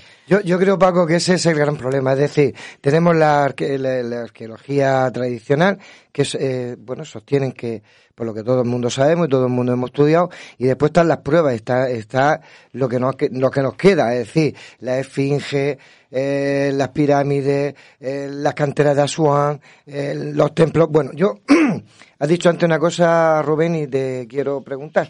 Es decir, Pregunta, pregunta. ¿de qué está hecha, de qué material está hecha la esfinge? Sí. ¿Es caliza? ¿Es eh, basalto? ¿Es, eh, es granito? Pues eh, te vas a sorprender. A ver. Resulta que es roca pura. Sí, pero Es, roca, es, es un, era una, una montaña, era una montaña, y de la montaña sacaron la esfinge. Por, Vale. Pero el, el granito no, o sea, el, está mezclado, porque esa es otra que no queda claro, no es que, la, que sea una piedra extraña, sino que la, es como si la piedra se hubiera fundido para tener dos tipos de piedra, cosa que la naturaleza no lo da. Entonces, ¿qué es lo que ocurre? Que tú no puedes eh, soldar dos piedras. Tú no puedes hacer un batido, digo, voy a coger dos piedras, lo voy a poner ahí, luego voy a hacer un cemento, que yo mezclo dos tipos de, de piedra, pues, arena y agua, y puedo hacer algún tipo de cemento, ¿no? En este caso, la, la piedra no está definida. O sea, es decir, tiene dos tipos de piedra distintas que la naturaleza no puede mezclar. Lo Ya. cual, esto ya lo dejamos como el super misterio. Vale, entonces yo, la pregunta eh, de lo que estamos hablando, una arqueología de otro mundo. Si, si, si partimos de la base de que, por ejemplo, las pirámides pues están hechas de piedra de caliza, granito rosa, basalto y ladrillo de barro, que es lo normal, la esfinge también resulta que, que está hecha de una piedra con una dureza extraordinaria. Si decimos que la- el obelisco de, de inacabado de Asuán es de granito rosa, Rosa. que están cortados las tres partes menos una porque Se les, pues, se se, les- se les rajó un poco se le, y agri- dijo- se le agrietó porque la técnica de calor que utilizaban y de frío para romperlo Ya. eh, en- hicieron algún tipo de, de mala gestión y, la, y lo rajaron. Claro, pero es que volvemos a lo mismo, es decir, vamos a, a- a poner unos datos que es lo que a mí me gusta encima de, de esta mesa. Y es decir, vamos a ver, eh, cualquier eh, caliza, piedra de caliza, estamos hablando en una escala de, de MOX, de, de- de la dureza de los minerales, de 2 a 3 Sí, en la escala de MOX, no es más. sí. Puede ser Por eso, una era, caliza por de eso era manipulable. Vale, la piedra caliza pues fue uno de los materiales para construir las pirámides, por ejemplo, como he dicho, y para prácticamente casi todo lo que estamos viendo. Pero claro, la herramienta que tenían en aquella época, no lo digo yo, es el cobre. Claro, es que El cobre en la escala de Mohs entra entre 2,50 o 2,5 y 3. sí, Es decir, incluso eh, es más fuerte en la piedra de caliza, había piedra dura y blanda, pero había piedra dura que tú con el cobre no lo podías partir. sí, pero eso, eso tiene una, una explicación científica mm, razonable, que yo A no ver. digo que no sea válida, Sí. Pero también, también tenemos que tener en cuenta eh, que estamos, que por eso cuando vamos a puntualizar, en los años que estamos hablando, en los siglos que estamos hablando, está científicamente demostrado que era la edad del cobre. Por lo tanto, las herramientas eran de cobre, no tenían aleaciones. No. Pero eh, esta gente trataba muy bien el- el agua, la arena y la piedra. Sí. Y la madera la utilizaban como artillería. Entonces, si tú calientas en exceso el cobre, tú lo, lo que haces es que se ablanda. Pero si lo enfrías rápidamente, lo que hace es que el cobre se endurece por encima de su grado de dureza. Entonces, estaban eh, utilizando dentro de lo que tenían los medios. Ahora bien, la precisión de los cortes, o bien con sierra, sierra de, de cobre, o bien con, con eh, cuchillo de cobre, no había otra fórmula más que calentar la piedra para que de esa manera la piedra tuviera un- Explícame, explícame entonces cómo cortaron todo el recubrimiento de la, de la pirámide interior, las tumbas que era de, co- de granito, eh, cómo cortaron la piedra, eh, los obeliscos na- inacabado de Asuán. Bueno, no, no, dime cómo lo hicieron. Eso, eh, Howard, o sea, este, este hombre tan, tan maravilloso, él explica, A ver. da- da- quieren dar una explicación razonable porque lógicamente ellos lo que quieren dar es, como antes Claro. decía David, ellos lo que quieren dar es una, es una, una razón de que ellos eran súper poderosos, que eran maravillosos, que eran súper, súper, y entonces, de esa manera, no pueden, en un momento determinado, cuando algo no lo pueden explicar, no pueden decir que es que son extraterrestres, porque entonces su pueblo eran reyes extraterrestres que gobernaban como esclavos a su, pu- a su Claro. propio pueblo, ¿no? Entonces, esto, claro, el, si esto se lo dices a un egipcio, te pega fuego allí, pero vamos, Sí, a lo gonzo. Pero entero. Entonces, el- la, la situación es que las explicaciones de cómo el corte a diamante actualmente, con los taladros de, de- de perforación y rotación, no- en- cualquier eh, en cualquiera de las de las obras que hay, no la precisión que tienen no es hoy en día no la podríamos cubrir. O sea, ni con todas las herramientas Ni de- hoy. o ni hoy, a día de hoy no se puede. y, y utilizando láseres, láser, todavía podríamos llegar a una perfección de, de, de una 0,01, pero es que estos están en 0,001. No, sí, es fácil, es o fácil. sea, es que no, no te- ahora mismo nosotros no podríamos hacer esa obra. Es fácil, lo- las uniones de la cámara, la, la, la cámara de las cámaras de descarga sobre la, la caja de que forma el, el- el- la- la- lo que se supone donde está el sarcófago, de supuestamente de Keops no ha aparecido ninguna inscripción ni rastro ni nada. No, la de se no tenía la costumbre de pintar la- los textos de las pirámides para, para guiar al muerto en el camino hacia la otra vida, deja de hacerse, ni siquiera frotasan, Ni siquiera frotasen, porque lo lógico es que si tienes que pintar, frotases una capa de yeso y a partir de ahí ellos pintaban, lo dejaban como un lienzo blanco, eh, hacían como una, una pared preparada para un mural y ahí es donde normalmente en la pirámide se escribían los textos de las pirámides. ¿Qué es lo que pasa? Que nos encontramos limpia completamente, la cámara limpia, el todo encajado a la perfección, el granito cortado en hilo, que Claro. era sorprendente porque con una sierra de estas de larga longitud, suponiendo que hubiera sido de cobre, que hubieran echado, dicen que echaba arena fina, que era contenía Sí. polvo de diamante, etcétera. Vale. Bien, ¿cuál es la dureza de en la escala de Mohs de granito? El 7. 7. En la diorita, todavía es superior. Llega hasta 9. Efectivamente. ¿Alguien me quiere explicar cómo torneaban? Dice que es que dándoles con un berbiquí, tal, unas No. sierras tan manuales. eh, y, y alguien ha visto los vasos, los vasos de diorita que tienen el, el periodo anteriores al que estamos hablando. Claro, claro. Tinitas, asaitas, o sea, estamos hablando de un periodo donde todavía hacían Claro. templos de barro Pero- y los tíos me, me llegaban bueno, y me horadaban. Es decir, pero con una velocidad en el taladro, un paso de rosca De 2,5 tremenda. de 2,5 la vuelta de rosca de cualquier taladro de la época eh, supera a los actuales. Los Bueno, pues filetes de rosca. eh, supuestamente eh, hay otra, habéis dicho que el agua, por ejemplo, era Sí. un componente de trabajo de los egipcios. Sí, tenía, le- arena y agua tenían todo lo que querías. Supuestamente con los trineos, con los trineos de madera y con la proporción exacta de agua podían mover las, la- la- las grandes cantidades de piedra. Estamos hablando de piedras de dos toneladas y media hasta 8, 9, 10, no lo sé. Sí. Eh, hay, hay, espérate, eh, hay hasta, hasta monumentos eh, de 8 y 9 metros de, de altura con 60 toneladas. Eh, claro, a mí lo que me extraña en, en un ambiente como, como, bueno, el desierto, que tenían que poner entre un 2 y un 5% de agua para que esa arena quedara lo suficientemente lisa para tirar de ese trineo. A mí lo que me extraña es eso, es decir, me quieren convencer de que ese era el sistema, pero no me vale el sistema de toda la cantidad de piedras de, o sea, estamos hablando de un millón y medio de piedras, pero solamente para sacarla, por ejemplo, del, del río Nilo hacia la meseta de Giza.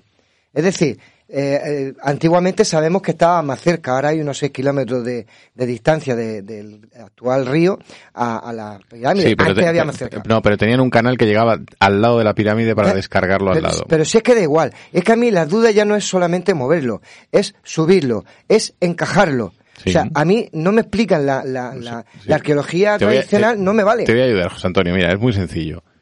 Cogemos los años que dicen que se hizo, porque está, está hecho en papiro. Sí. Decimos dónde estaban las canteras, ¿vale? Aunque empezáramos una cuenta reloj de cuando llegara la primera, el primer bloque Sí. de piedra a Guiza, ¿vale? Por no decir que tardaban eh, aproximadamente dos meses en traerlo en barco, porque esa es otra, ¿no? El, el rollo del barco El rollo del barco es, un- es, es otra no de madera, es de Eh, papiro. Sí, pero es, pero de cañamón, para que lo entendamos. Sí, pero se, se puede, se puede, se, se puede plantear. Pero lo que yo te quiero decir es muy sencillo. Tendrías que, para poder terminar en lo que tardaron en hacerla, y así está escrito en papiro, tendrían que colocar un bloque de esos cada ocho minutos. Escucha, No, no, sí, ni, con, no, ni, no con, cuadra. ni con los camiones Claro, de hoy ah, en día. pero eso es lo que me Déjalo ya, no, no sigas por ahí. o la explicación tradicional, nos están engañando que no la hicieron en No. 20 años, ni con 3.000 pers- eh, eh, eh, trabajadores, no esclavos, trabajadores, y con un horario de trabajo, o eso es mentira, o eso es mentira, y es con más gente, con diferente maquinaria, eh, maquinaria o, herramientas, porque no me cuadra. Bueno, si, si tú, pu- vamos a ver, si tú pudieras hacer eh, otra hipótesis, y luego quiero entrar en lo de las esfinges un segundito, que me he Sí. quedado antes a medias. Ah, bueno, pues entonces No, va- en- en- empezamos en- con la esfinge si quieres. Vale. Para mí es más importante, que no, Vale, lo hemos, no pues hemos tocado. Te, te digo, eh, hay una opción, que, que entonces sería extraterrestre, pero hay una opción que dicen que con la vibración adecuada, creando un campo magnético lo suficientemente para crear una cámara de aire, tú podrías manipular esos bloques. De hecho, ya se hace con sonido. Te- Ya, las- sí. los, eh, los grandes... eh, Pero ahora, aquí, Sí, bueno, pero eso, pero vamos a ver, si volvemos a lo mismo, si no se trata del espacio-tiempo, porque lo hemos hablado en muchas ocasiones, y si había una máquina del tiempo, y si vinieron del espacio, y si volvieron para atrás, o sea, Eso el son suposiciones. suposiciones, pero ahora Mucho coge- easy acabo yo de Claro, es- exactamente, pero yo lo que quiero es darle, darle forma. Por ejemplo, llegan y dicen que los expertos de física de la Fundación de Investigación fundam- fundamental sobre la materia, el FOM de la Universidad de Ámsterdam, dicen que el truco simple y efectivo era que los trineos funcionaban echando el grado de agua apropiado para poderlo desplazar. En tu mundo hay un 5%, te lo estoy diciendo. Sí, me parece perfecto, pero demuéstramelo, no han podido demostrarlo. Ellos dicen No. que sí, sobre maquetitas, Claro. claro. tirando de un cordel. Vale, yo mm, no le quiero quitar fuerza a esto. Lo que sí tengo que decir es que hay cosas que son totalmente inexplicables. Y en cuanto a lo que decía David de por qué, y igual que, que Antonio decía, es que, ¿y por qué no lo sacan? Mira, hay dos cosas. La primera es que los, los tubos, que podrían ser tubos de despejo ventilación que están por debajo de todas las pirámides, que son kilómetros y kilómetros, resulta que contienen radiación. Ojo, son radiactivos. A ver, ¿por qué una piedra va a ser radiactiva si tú no la has, dado- no la has radiado primero? Para empezar. Segunda parte. Eh, esta lo hizo el National Geographic. Pero hay, hay pruebas de eso, lo que estás Sí, diciendo. sí, está, pero está todo documentado. Si tienes además, eh, hay varios documentales sobre esto también. Hay, hay radioactividad. eh, eh, Pero ¿en, en qué nivel? ¿En qué nivel? En, en un nivel ridículo, pero, Pero- ten en cuenta que estamos hablando de hace 10.000 Claro, años. es que el granito que tenemos todos en nuestra casa es radioactivo. Bueno, eso se conoce como eh, Radiación- ca- capacidad piezoeléctrica. Pero- Todo granito genera, Claro. tiene una mínima carga eléctrica, o sea, Pero es que no estamos- piezoelectricidad. pero emite radiación. Y emite radiaciones porque, de hecho, en Madrid han tenido problemas de salud vec- vecinos en Madrid, que Claro. sabéis que es Claro, todo granito, claro. las montañas de las sierras de Madrid. Sí, pero, Les eh, recomiendan pero dormir con la es una radiación eh, ionizante. No hablar- no hablar eh, todo. está desprendiendo mm, eh, Sí, sí, sí. gases nobles. Ema- gases nobles. Esa transformación de la descomposición radiactiva te inunda la casa de, de ese gas noble y, tra- y qué perjudicias para la salud, caramba. Pero no es una radioactividad como para decir procede Claro, no, es que la, de se- energía. la sen- la- La sensación es que estaba, que lo que Rubén decía es como si ahí se hubiese hecho algo que hubiese sido nuclear y Sí, que quedaba. No, no, no. No, no, por no, eso es hay que- que aclarar. Ya, pero Eso- yo no lo descarto. Que puede ser natural también que esa radiación, ¿eh? Sí, pero puede es ser que- acumulativa de tantos miles de años y de la propia compresión de la, de, Sí, de la pero piedra, etcétera. La O sea, tesis, es que tienes razón, David. voy a pero- dejarte terminar, pero luego quiero seguir yo. Sí, ¿eh? sí, no hay problema. Entonces, yo es que he hecho algo y vais todos a por mí. o sea, No, no, no, tú, pero... No, no, no, no, no, yo no voy por ahí. Yo no voy por con la ciencia, no por nadie. ¿Qué diferencia? Bueno, ahora A ver, Rubén. os lo explico. El, eh, cuando hay una, si hubiera caído una bomba como de Hiroshima Sí. en Egipto, en el Cairo, Ujú. eh, el- la esfinge hubiera podido ser perfectamente un búnker. Por ejemplo. Correcto, por las medidas, por el, el tipo de piedra, porque es, es más que, la- que el cemento armado y tal. Bueno, pero es que la radiación va hacia abajo, no va hacia arriba. Entonces esto ya es otro misterio más. Y, el- y a la reacción de lo que hemos dicho de por qué no se, des- se está desvelando todo esto, eh, creo que fue en el, mm, me parece que en el 94, 1994, se metió un robot cámara desde la, desde Robert. la, exactamente, bueno, un robot, eh, sí, un, un tráiler, ¿no? Que era diminuto pero lo suficiente para poder, per- permitieron que incluso perforaran la primera lámina para poder entrar. Bueno, y lo llevaron y se encontraron con otro sello. Otro sello quiere decir que hay otra cámara y sin embargo no, la- no han querido seguir por ese camino. Fíjate si te hubieran tenido negocio Claro. con la, con la, con la pirámide principal. Pero es que ahora o, viene, sí- o sí, tú no, no te has enterado. Bueno. Cuidadín. bien, eh, yo no, es que no, No, no, pero no- no yo, llego hasta yo- ahí, yo- eh. yo lo dejo caer. Bien, y entonces ahora llega la segunda parte. Entonces llegan unos japoneses, que son la pera, y entonces, calculando las partículas de vacío, que es cómo chocan y rebotan el aire dentro de la, de la propia pirámide, se han encontrado que hay una cámara dos veces o tres, o sea, exageradamente más grande que la cámara del rey. Y está en un ángulo que nos daría otra pieza de la, de la, de la, de la constelación Orión. Y no solo es eso, sino que si pudieran realizarlo sobre la esfinge, habría que buscar la esfinge, porque los, los egipcios nunca ponen solo una esfinge, van en parejas. Claro, ¿dónde está la otra? ¿Dónde está la otra esfinge? O sea, ojo, que es que no es, es que no estamos hablando de cosas perdidas en el, en, eh, hipótesis. No, no, es que son realidades hechas por los propios Pero egipcios. tiempo por tiempo a ver si llegamos Bueno. nosotros, David. Ah, dame caña. Venga. Venga, va. Vamos a ver. eh, Vamos, yo quiero centrar un poco porque no veo una postura clara y no sé dónde queremos llegar con este debate. El debate es cómo hicieron las pirámides, cómo Vale, hicieron vale, la, cómo hicieron la las esfinge y pirámides. cómo hicieron Claro, aquí- el- eh, eh, la- los obeliscos inacabados, por ejemplo. Dos, do- dos posiciones principales, pero veo que cada uno está defendiendo las mismas posiciones, o sea, esas dos posiciones. pero el, el, mm, es una, una construcción eh, hecha por los egipcios a base de mucho ingenio, mm, muchas horas de trabajo y muchos esclavos y mucha gente, mucho de todo, que como yo digo, mm, puede ser, y luego la, la, la, la actuación divina o de los extraterrestres. Vamos a ver. eh, aquí ninguno ha dicho lo extraterrestre. Bueno, vale. eh, mm, Pero- nadie lo hemos dicho. Pero, sí, vale. Vale, divina, divina del exterior o de lo que sea. Yo mm, todavía queda bastante tiempo, bastante, perdón, tiempo no, bastante. Se han dado cuenta que queda muchísimo por descubrir Claro. en toda la zona. Hay mucho que por estudiar. Eh, se están dando cuenta que hay muchas fases, evidentemente, de construcción y demás. Mm, mm, Yo no tengo claro que realmente mm, se haya construido todo en, en esa época de tiempo. Puede ser que mm, civilizaciones han- hayan llegado y hayan adoptado esas creencias, esos, em, ¿cómo decirlo sin que... mm, Sin dañar a nadie, ¿no? no, no, no, no, si Ah, no bueno. dañar, es buscar la palabra, intento buscar la palabra correcta para que no, no, mm, básicamente eh, esas creencias que han visto, o sea, llegan ahí, se encuentran con una efigie, por ejemplo, y, y ven ahí y continúan, se creen que son dioses, se creen que son alguien supremo y de ahí nace toda una civilización que son los egiptos, pero esa Entonces, civilización estaba plan- hecha de Tú anterior. planteas con que estaba antes. Posiblemente, muchísimo Pero antes. la teoría de que dice él de Miquel, Claro, claro, pero vamos a ver, si el problema es que son tan amplias, tan posibles cosas, que yo creo que es que estamos intentando plantear las cosas demasiado pronto en nuestra propia historia. Posiblemente. No, no, no, mira, eh, David, dentro de que puedo coincidir en parte contigo, el argumento es falta de contexto. Nos salimos fuera del contexto histórico. Entonces, Claro. ¿qué pasa? En el tiempo hay que moverse con libertad, pero explorando qué pasa en cada periodo de tiempo.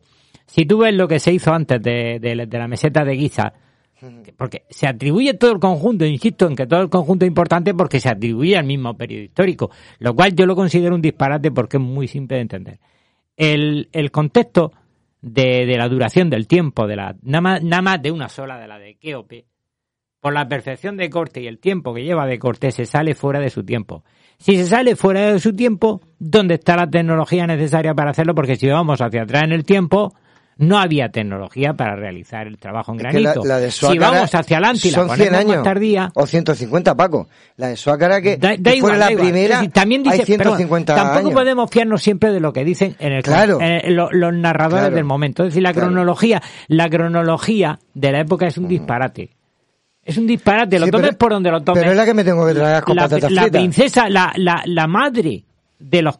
o sea, es una de las esposas de Geope, me, me, Menencare, que era la, la madre, resulta que es esposa de, de, de y es madre, a su vez, de, de, de los restos de los hijos.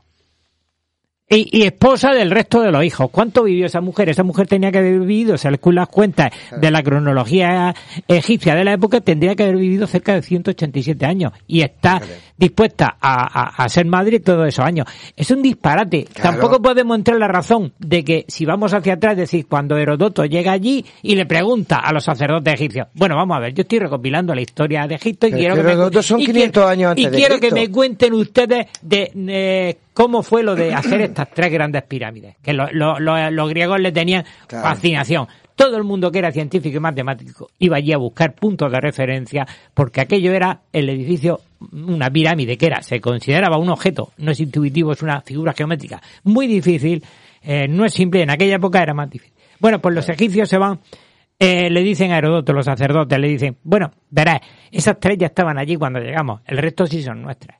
Si tú te, a- claro. te avienes al hecho de que el resto se han caído abajo, están dañadas o salieron muy defectuosas, ¿qué es lo que estamos pensando? Que esas tres ya estaban allí, que es imposible hacerla en un periodo de 25 a 35 años, aunque ahora los arqueólogos le han metido 10 años más por aquello de convencer un poco, ganan pero no convencen, porque Claro. es imposible. Para mí, eh, todo el conjunto, la esfinge incluida, no caben en el mismo periodo de unos 25, 30, 40 años, ni porque el hijo echarlo una mano, ni porque el padre la financiara. Rubén, rápido. Venga, pues le vamos a dar caña. Mira, el diario de Merer, ¿vale? Que se descubrió en el, en el 2013, los arqueólogos fue Pierre Tallet y Gregory Mauer. Eh, ellos difunden, ¿vale? Cómo se explican las, las teorías que han estado dando todos los demás durante todos estos años. Claro, lógicamente estamos hablando de, de unas técnicas que no son reales, pero volvemos a, a- volvemos a lo, a lo anterior. La esfinge está construida muchísimo antes que todo, pero es que ahora llegamos a Mesopotamia y, y terminaremos hablando de hace 10.000 años. Entonces, ¿qué pasa? Que salimos de 10.000 años para llegar a una esfinge de 10.000 años. Eh, a ver, Claro. entonces, claro, si le estamos dando eh, realidad histórica a las cifras que nos están poniendo encima de la mesa, tenemos que contar con ello. También podemos decir que Matusalén, ¿cuántos años tenía? ¿Cuántos años vivió ese señor? Eh, 800 o algo así. ¿no? Entonces, si vivió esta mujer ciento y pico, tampoco es tanto. Tampoco, tampoco es tanto. Claro, entonces, eh, estamos hablando, volvemos Lo que siempre pasa que yo, lo de Matusalén, hay que matizarlo, eso se supone que, que es una metáfora, lógicamente. Una Querrían metáfora. decir que era un hombre que fue muy longevo. No, no, no, no. Es que Matusalén 800. vivió eso. No, es que Matusalén saca las cuentas y sobrevive al diluvio. Se monta con Noé y muere después del diluvio. O sea, que ya increíble. Eh, eh, hay muchos errores. Parece que no consideramos. Ve al grano Bueno, que quiero comentar entonces, lo que sí sucede, o, o porque de hecho eh, Cleopatra eh, está antes de las de las tres pe- de las tres pirámides gigantes, ¿no? Y ya ya veía a Cleopatra, ya veía a la esfinge. De hecho era ella era la serpiente, pero se realizaba con la esfinge, o sea, ella tenía los dos conceptos. Bueno, no se trata de no se trata de, de fechar las cosas en un orden, se trata de decir que discrepo totalmente de toda la explicación que han dado a día de hoy como científica, porque no eh, no hay mm, no hay un razonamiento, o sea, no no se puede explicar porque científicamente tú puedes darle una explicación, todo tiene una explicación, pero esa explicación tiene que ser mm, validada. Entonces, ¿qué es lo que ocurre? Que de pronto en el 2013 aparece el famoso papiro que dice que realmente cómo se hace todo, cómo se explica, se explica que, no, que precisamente los judíos todavía no, ni existían cuando se hacen las pirámides, cuando sin embargo en la Biblia se dice que eran esclavos y que se fugan de Egipto. Claro. O sea, eh, es- ahí tenemos una controversia total de Sí, hay mucha contra- con- Luego se han encontrado, se han encontrado eh, gente que, que habían, se habían curado los huesos. Eh, eh, había gente que estaba allí trabajando, había gente que tal. Pero, ¿quién eran los dioses? Eran, eran los reyes egipcios. Claro. Eran, eran súper poderosos. O sea, ellos estaban por encima porque además eran reyes reales, no reyes de sangre. Entonces, claro, eh, empezamos con una detrás de otra. Y Y, esto no tiene ni pie ni cabeza. que- o si sea, es yo, que- yo lo siento mucho, pero no es que sea escéptico. Volvemos a lo mismo, volvemos a lo mismo. Vuelvo a- que- vuelvo a la realidad. Hay que ser coherente en el sentido de que la construcción es casi imposible para la época. ¿Por qué? A mí uno de los que más me convencieron fue Go- Godin, el, el- el arquitecto este francés que se metió al tajo. Además le dice en el documental que grabaron con el arqueólogo este norteamericano, dice, bueno, sacó todos los planos, todo el diseño, dice, ¿cuántas veces ha estado en Egipto? Porque estoy viendo que el proyecto que ha hecho sobre ella es realista, es calcada, ninguna. Y tenía razón, para Claro. hacer un proyecto, cuando No- creas un proyecto falta. no existe, partes desde cero. El problema es que aquí intentas partir desde cero, cuentas con las herramientas que se supone que tienes como ingeniero para trabajarlas y no te, no te vale ninguna de las que hay. Y hoy en día es un problema para la ingeniería moderna. Es decir, eh, la, la esfinge, lo único que ha casado ha sido por la teoría arqueastronómica, con, Claro. con un poco en el contexto para irse a 12.500 años. No irse en el tiempo quizás, pero sí hablar del periodo de 12.500 años atrás. Claro. Que empezaran a acabarla en el periodo Dinita, cuando el rey escorpión, muy posible. ¿Por Yo qué creo- no? ¿Por qué no empezarían a tallarla en aquella época? Ya digo que el templo que hay frente a ella no pertenece No a la pertenece. época de, de- Paco, de es que lo que quiero No decir- pertenece a la cuarta dinastía. Va acorde de lo que estás diciendo. Otra cosa, nos vamos al uso. Un ejemplo rápido, antes, perdona, te, te- te corté.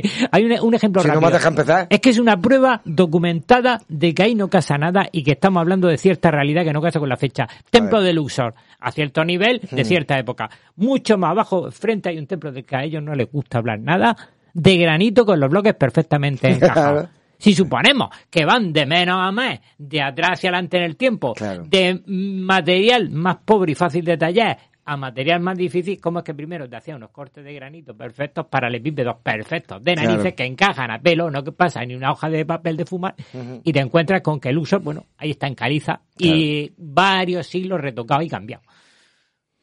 Paco. Venga, nada, no me dejes. Vamos a ver una cosa rapidita. Vuelvo a decir, eh, y vuelvo a, a- a lo del principio. ¿Por qué no se ha abierto los túneles que hay, todo lo que se ha descubierto y demás, y todo lo que queda por descubrir? Porque a lo mejor nos daríamos cuenta de que no está hecho en los periodos que realmente están hechos, que son, lo como tú dices, Paco, de, de mm, trozos de pedazos de diferentes civilizaciones de Dios sabe cuándo. Y a lo mejor eso nos está abriendo la llave a que mm, eh, no es realmente hecho por lo- lo- Los egipcios. los efectivamente, que antes metió la pata. Evidentemente. Eh, no están hechos por ello, claro. Y evidentemente, por, como el, el tema monetario, pues claro, ya no es la misma eh, caché que, que le dan y todo Acabas ese de, tipo de cosas. ceder, acabas de ceder terreno ahora mismo. ¿eh? Acabo de ceder, vamos a ver, eh, Pero- vamos a ver, no, no, yo he planteado desde el principio que, vamos, en el momento he planteado eso, que, que, que si, mm, pero volviendo ya a, a- a lo anterior, efectivamente. Bueno, pues Yo solamente, decir que- eso. mm, bueno, tomando el hilo que ha dicho Paco, eh, es posible que, que, por ejemplo, la, la esfinge y las pirámides y todo eso, eh, todo eso estuviera hecho 10.500 años, eh, o sea, sobre plano, sobre plano. Te voy a decir por una sencilla razón, porque lo que, eh, eh, es verdad que dicen que eh, las pirámides no están orientadas con la constelación de Orión. Ahora no, antes sí. Déjame terminar, es que, vamos a ver, si estoy hablando yo, déjame a mí. Venga. Precisamente claro que ahora no, pero 10.500 años antes de Cristo sí. Aparte, tienen la inclinación de las dos túneles del rey que van orientadas a dos estrellas concretas que es Orión y Alfa Dragoni. La reina, la cámara de la reina, salen otras dos, que es Osa Mayor y Sirio. Pero yo no me agarro a eso, me agarro que otras civilizaciones, otras construcciones, están orientadas a la constelación de Orión perfectamente. Sí. En otros continentes, en otros Y a otras grandes sitios. constelaciones. No, para un momentico, porque aquí estamos hablando esta noche de muchas cosas, pero volvemos a lo, volvemos a lo que yo quiero. El Ministerio de la Antigüedad, Egi- eh, de la Antigüedad egipcia anuncia hoy, bueno, hoy, en este- eh, hace cuatro años, dos años, dos años antes de la pandemia, eh, el hallazgo hecho por una, mi- por una eh, misión conjunta del Instituto Francés de Arqueología Oriental y FAO y la sede eh, del Cairo y la Universidad Británica de Liverpool en el sitio arqueológico de Tel al Al-Marna. Vamos, lo que dicen en resumen, para entenderlo, que han hecho un descubrimiento eh, espectacular, que han, han desvelado prácticamente cómo movían las rocas.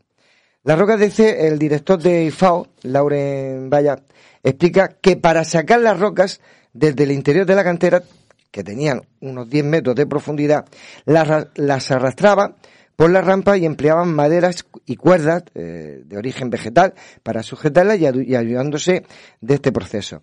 Esta es la evidencia arqueológica de, de que eran capaces de mover grandes piedras por una pendiente de 20 grados. De 20 grados.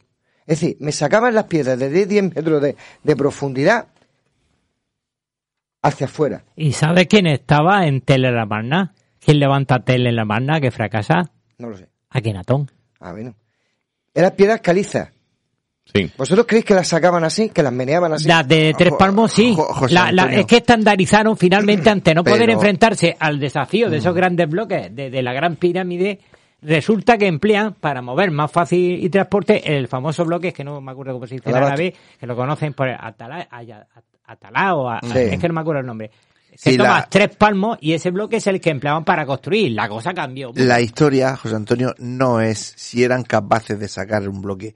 Quizás fuesen capaces de sacar un bloque, pero es que había que sacar muchísimos bloques. No, es decir, y sacar un no bloque. acaba la cosa ahí. Yo no digo que Claro. no se pueda hacer, Es- pero hay que había que sacar muchos bloques. Pero es que no acaba la cosa. Dice, las primeras, eh, el uso de piedra caliza material era mm, poco ligero, eh, eh, era, eh, utilizaban el alabastro. Pero muy probablemente se emplearía ese mismo método en levantar los bloques, como estamos, hemos estado hablando con, pues con ese material. Pero es que no acaba la cosa ahí. Es que resulta que en esa época, en esa época, no trabajaban ese tipo de piedra. Es decir, me están explicando cómo sacaban una piedra que no se iba a aplicar a ninguna construcción de esa época. O sea, me quieren dar una explicación que no me cuadra. Vale, pues Cinco mira, minutos y rápido. Mira, según los papiros, perdón, según los papiros eh, hallados en la orilla del Mar Rojo en el 2013, eh, hablaban de que un grupo de 200 hombres dirigidos por Merer, que era el, el arquitecto, transportaban las piedras de caliza ba- en barco por el Nilo. A partir de esa información, digamos que trasladaban con demora entre un día y medio y dos en transportar 30 bloques entre 2 y 3 toneladas cada uno, porque ya los habían medido a razón de unos 200 bloques por mes. Dice, si llegaban al embarcadero de, ubicado en Guiza y de ahí tendrían que transportarlos y ir No ubicándolos, a mí no me cuadra. Pero es que no me, pero no me cuadran las cifras que ellos dicen. No, no, es que este señor tendría que vivir tres vidas para poder terminarlo. Efectivamente. O sea, Dos es que- millones trescientos mil bloques. pues por eso. Pero es que ahora viene lo mejor, porque dice que, eh, que mm, digamos que del desierto del Sinaí, que esto hemos hablado mucho siempre con el Maná, eh, el Arca de la Alianza y todo esto, el, el proyecto de construcción estaban basados, ¿vale? En, en tratar esos bloques cada dos, con 200 personas.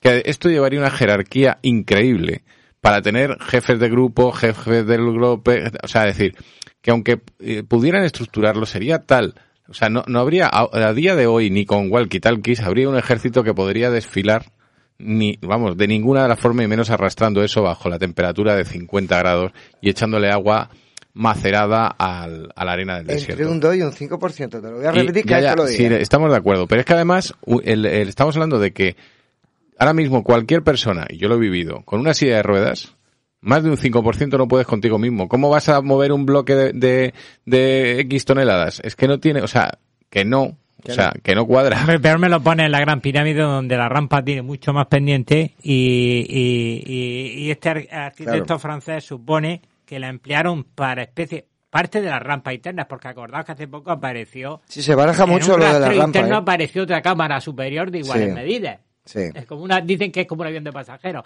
¿Qué es lo que pasa Mira Que tenemos, micro, que tenemos un sistema de izado de bloques por esas rampas, con lo cual supone una ingeniería bastante complicada.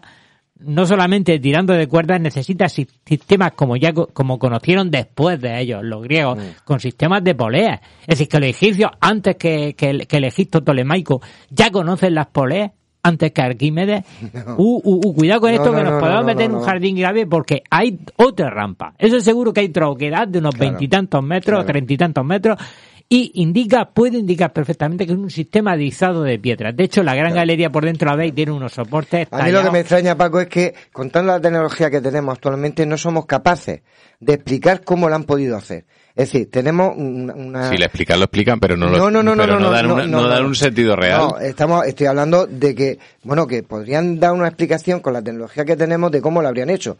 No la versión que nos están dando actualmente. No sino existe que- ninguna teoría Es que no lo haya sabe nadie. al 100%. Es que hay, que hay que dejar esto claro. Ni Porque ingenieros no hay modernos no han hay podido crear No hay teoría. papiro, no hay escrito. Hay algunas cosas, pero no lo explican el, el todo. único del papiro de Merce. Y nada la más. herramienta- Pues si no que partes tenemos- de un proyecto, si no partes de un proyecto mm, dibujado o como quieras verlo, o una maqueta Claro. o algo, es imposible hacerlo. Y Y, la no porque la ingeniería moderna requiera Sigo esas cosas. diciendo lo mismo. Tengo la estructura, tengo la pirámide, la, la- el obelisco inacabado, tengo la- los templos, tengo la, la esfinge, tengo las pirámides, pero no tengo las herramientas con lo que lo he hecho. No me vale con la explicación que me dan. Dos cosas desaparecieron, Pero- los planos y la herramienta.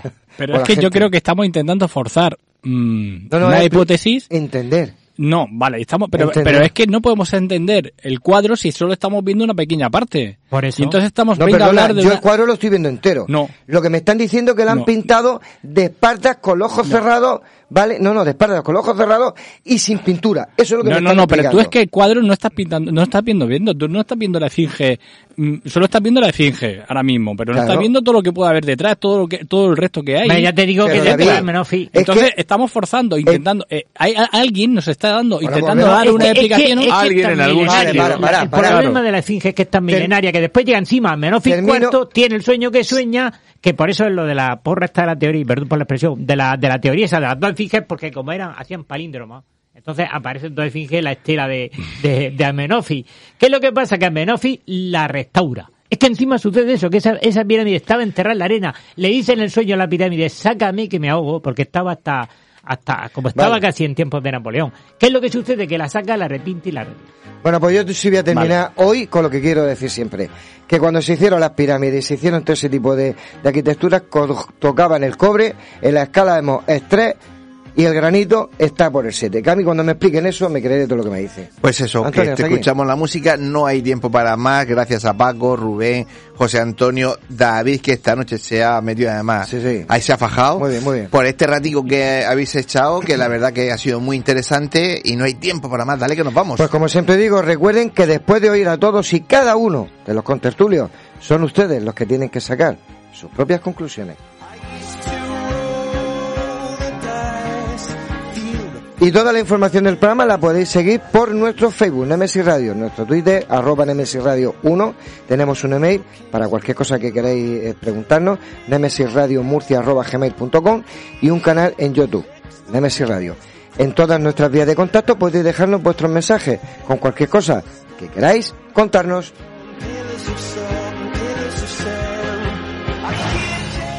Huelga, recordaros Nemesis Radio todos los sábados a partir de las 21 horas en frecuencia Murcia Intereconomía 98.4 en Murcia.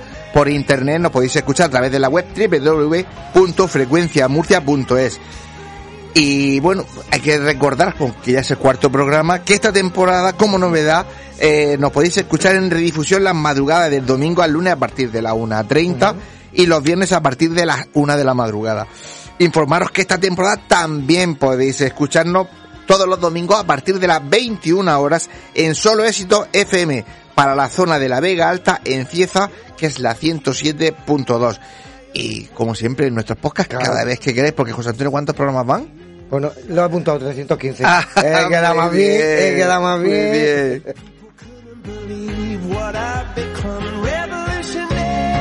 Y como no perdemos las buenas costumbres, no olvidéis que nuestras voces viajan ya por el universo.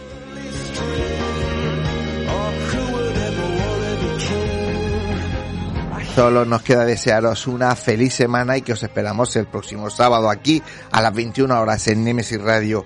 No faltéis a la cita porque sabéis que os vigilamos y sabemos quién se conecta y quién no, quién Sí, se sí. descarga y quién no. Así Sí. que no faltéis a la cita. Y como siempre os decimos, la mejor publicidad del mundo, el boca a boca. Decírselo a vuestros amigos, a vuestros conocidos, a toda la gente que hay a vuestro alrededor, para que ellos también se incorporen a la familia de Nemesis Radio. Y como decimos cada semana y hace muchísimos programas, si os ha gustado. Eso a, su- a todos los amigos. Efectivamente, Y para si que no seamos le- más grandes la Y familia. si no les ha gustado, Estefanía hoy. ah bueno, si no les nuestra si no compañera y amiga gustado, que está hoy presente, presente viendo cómo hacemos este. Pues a que no les, si no os ha gustado, solo nos los enviéis, que Estefanía esta noche es la que se va a encargar de ellos. Así que, buenas noches. Noches. Adiós.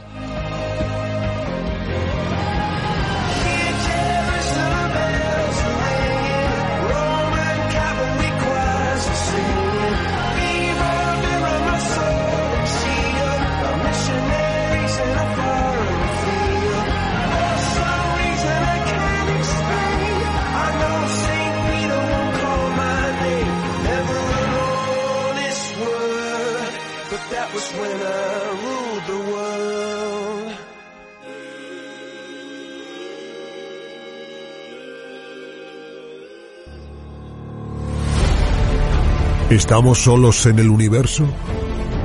¿Quiénes son los verdaderos artífices de las pirámides? ¿Hay vida extraterrestre? De ser así, ¿es posible que estén entre nosotros?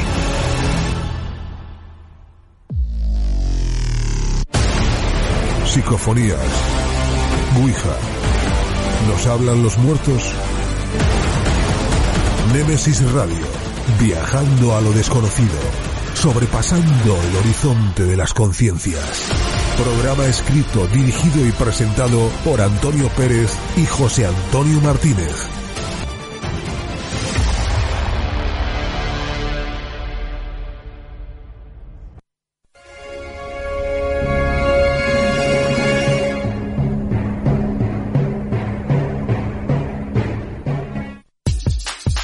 Escuchas Frecuencia Murcia Intereconomía, una radio para crecer. 98.4 FM, frecuenciamurcia.es.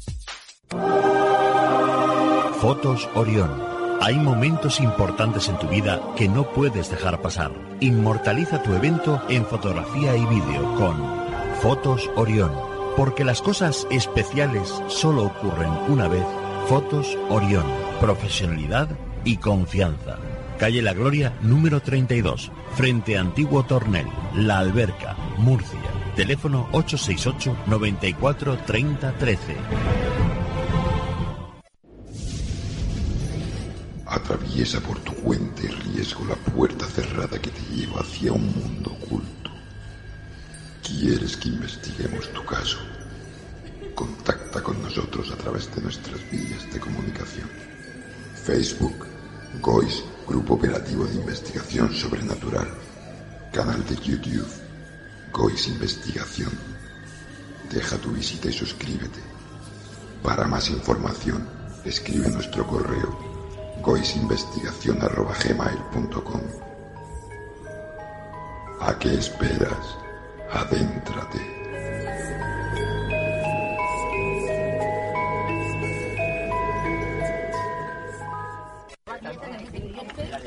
Nemesis Radio. Nemesis Radio. Nemesis Radio. Nemesis Radio. Nemesis Radio. Nemesis Radio. Nemesis Radio. Nemesis Radio. 98.4 FM. Frecuenciamurcia.es. Frecuencia Murcia Intereconomía. Una radio para crecer.